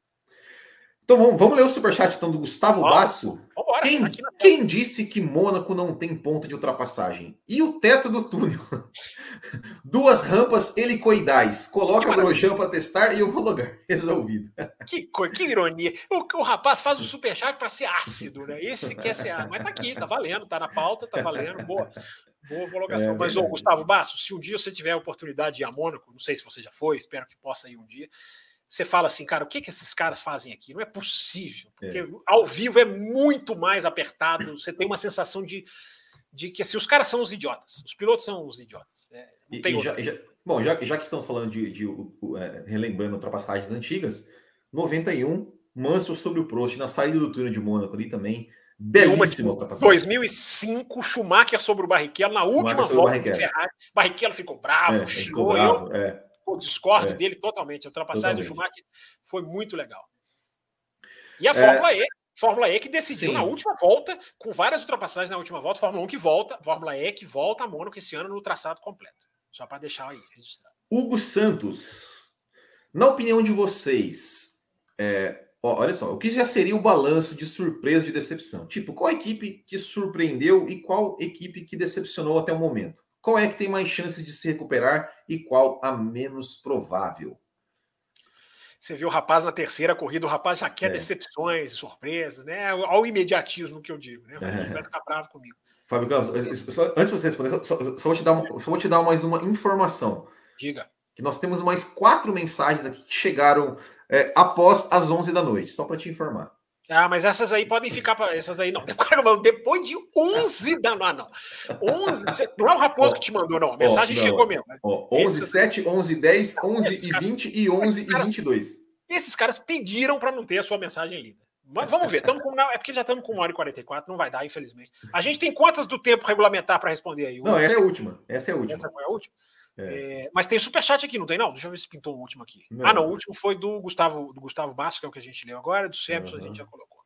Mas enfim, só para responder a pergunta dele, eu assim, eu acho que o grande impressão, o grande a coisa mais impressionante é a Mercedes, né? A Mercedes do onde está é uma coisa que a gente desacostumou, né? Porque é uma, a gente Mercedes não é mais uma candidata à vitória, é uma equipe que pode até sofrer para sair do Q2, enfim, o Hamilton ficou no Q1, mas né, não acho que aquilo ali vai se repetir. Ó, então, então, ó, então, rapidinho.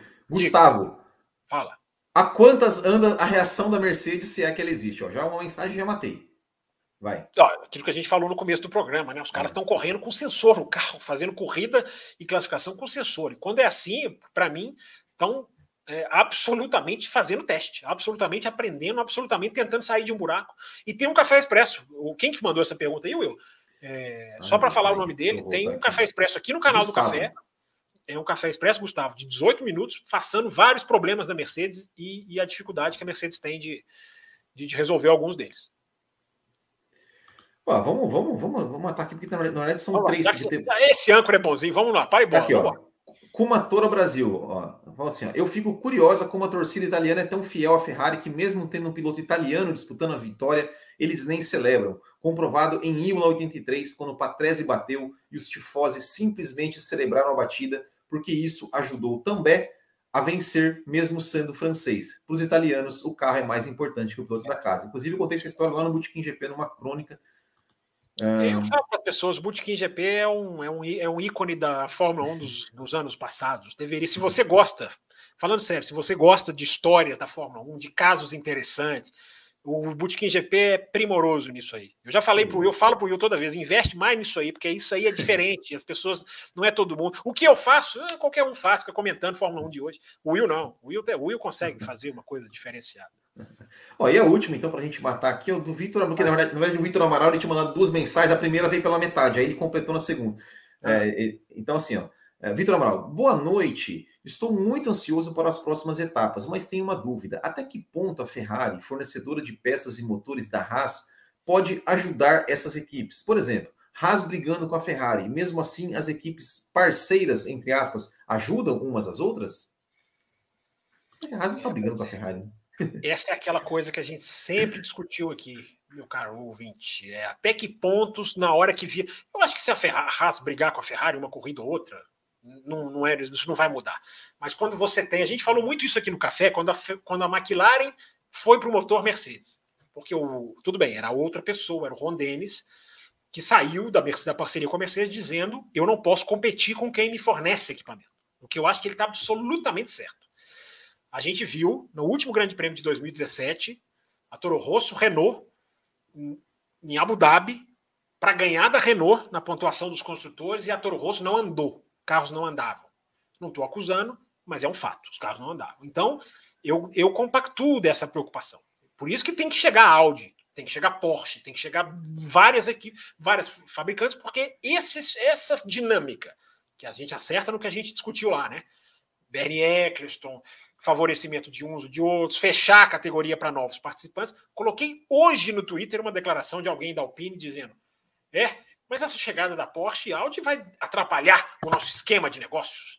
Você vê que a resistência, os caras só querem poder e dinheiro. E tem gente batendo palma. Até no chat aqui tem gente batendo palma para isso. É, gosto não se discute. Mas essa estrutura faz com que poucas fornecedoras de motores você acaba brigando com quem te fornece. Isso você não pode depender do seu adversário para ganhar dele. Nunca. Não pode. Isso é um conceito esportivo. Alguém vai falar que sempre existiu. Não nesse nível. A Fórmula 1 nunca teve tão poucos motores como tem hoje. Então, nesse nível, nem a turminha do sempre existiu pode bater no peito. Você tem que ter diversidade de motor, de equipamento técnico, para que você não dependa. Eu não estou dizendo que a Ferrari sabotaria a Haas, né? não estou dizendo isso. Mas qualquer coisa que acontecer, vai haver uma pulguinha atrás da orelha. E eu sempre lembro: é o esporte onde os fins destroem os meios. Então, se esses caras fazem ordem de equipe, o que esses caras não são capazes de fazer para ganhar? Né? Fica sempre essa pulguinha. O ideal é que tivesse. Tudo bem, você pode ter uma equipe B, uma Alpha Tauri, é legal, é saudável para o esporte. Agora, essa, essa lista de dependentes da Mercedes, lista de dependentes da Ferrari, isso é muito pouco saudável. Enfim, uma boa, um bom, uma boa reflexão para os ouvintes pensarem para a gente fechar o programa, né, Wilbur? Exatamente. Então, aí, antes da gente encerrar, só lembrando mais uma vez para que, se você por acaso está aqui não é, ainda não é inscrito no canal, se inscreva no canal, ative o sininho, deixe o seu like. Se você tá, está assistindo depois, né, não, não, não acompanhou ao vivo, não participou no chat, no chat, deixe comentário, deixe comentário aqui no vídeo. Comentário Sim. concordando, discordando, falando que a gente não sabe nada, falando que a gente sabe tudo. É, é, enfim. Forte, xinga de é, leve. É, é, exatamente. Então, comentem, compartilhem, é, deixem likes, se inscrevam, divulguem. Sigam o Café nas redes sociais, no Twitter, no Instagram, sigam o Fábio Campos, me siga, siga o Matheus, siga o Thiago Raposo. E é isso aí. Muito obrigado. Quinta-feira tem Além da Velocidade. É, aqui. neste mesmo, neste mesmo canal. Mas o bate-canal, sim. E segunda-feira estaremos aqui de volta com mais uma edição para analisar o GP de São Marino? Não, da Emília România. Certo? Então, valeu, muito obrigado. Grande abraço a todos. Até o próximo. E tchau. Termina aqui Café com Velocidade, o mais tradicional podcast sobre corridas do Brasil. Café com Velocidade, a dose certa na análise do esporte a motor.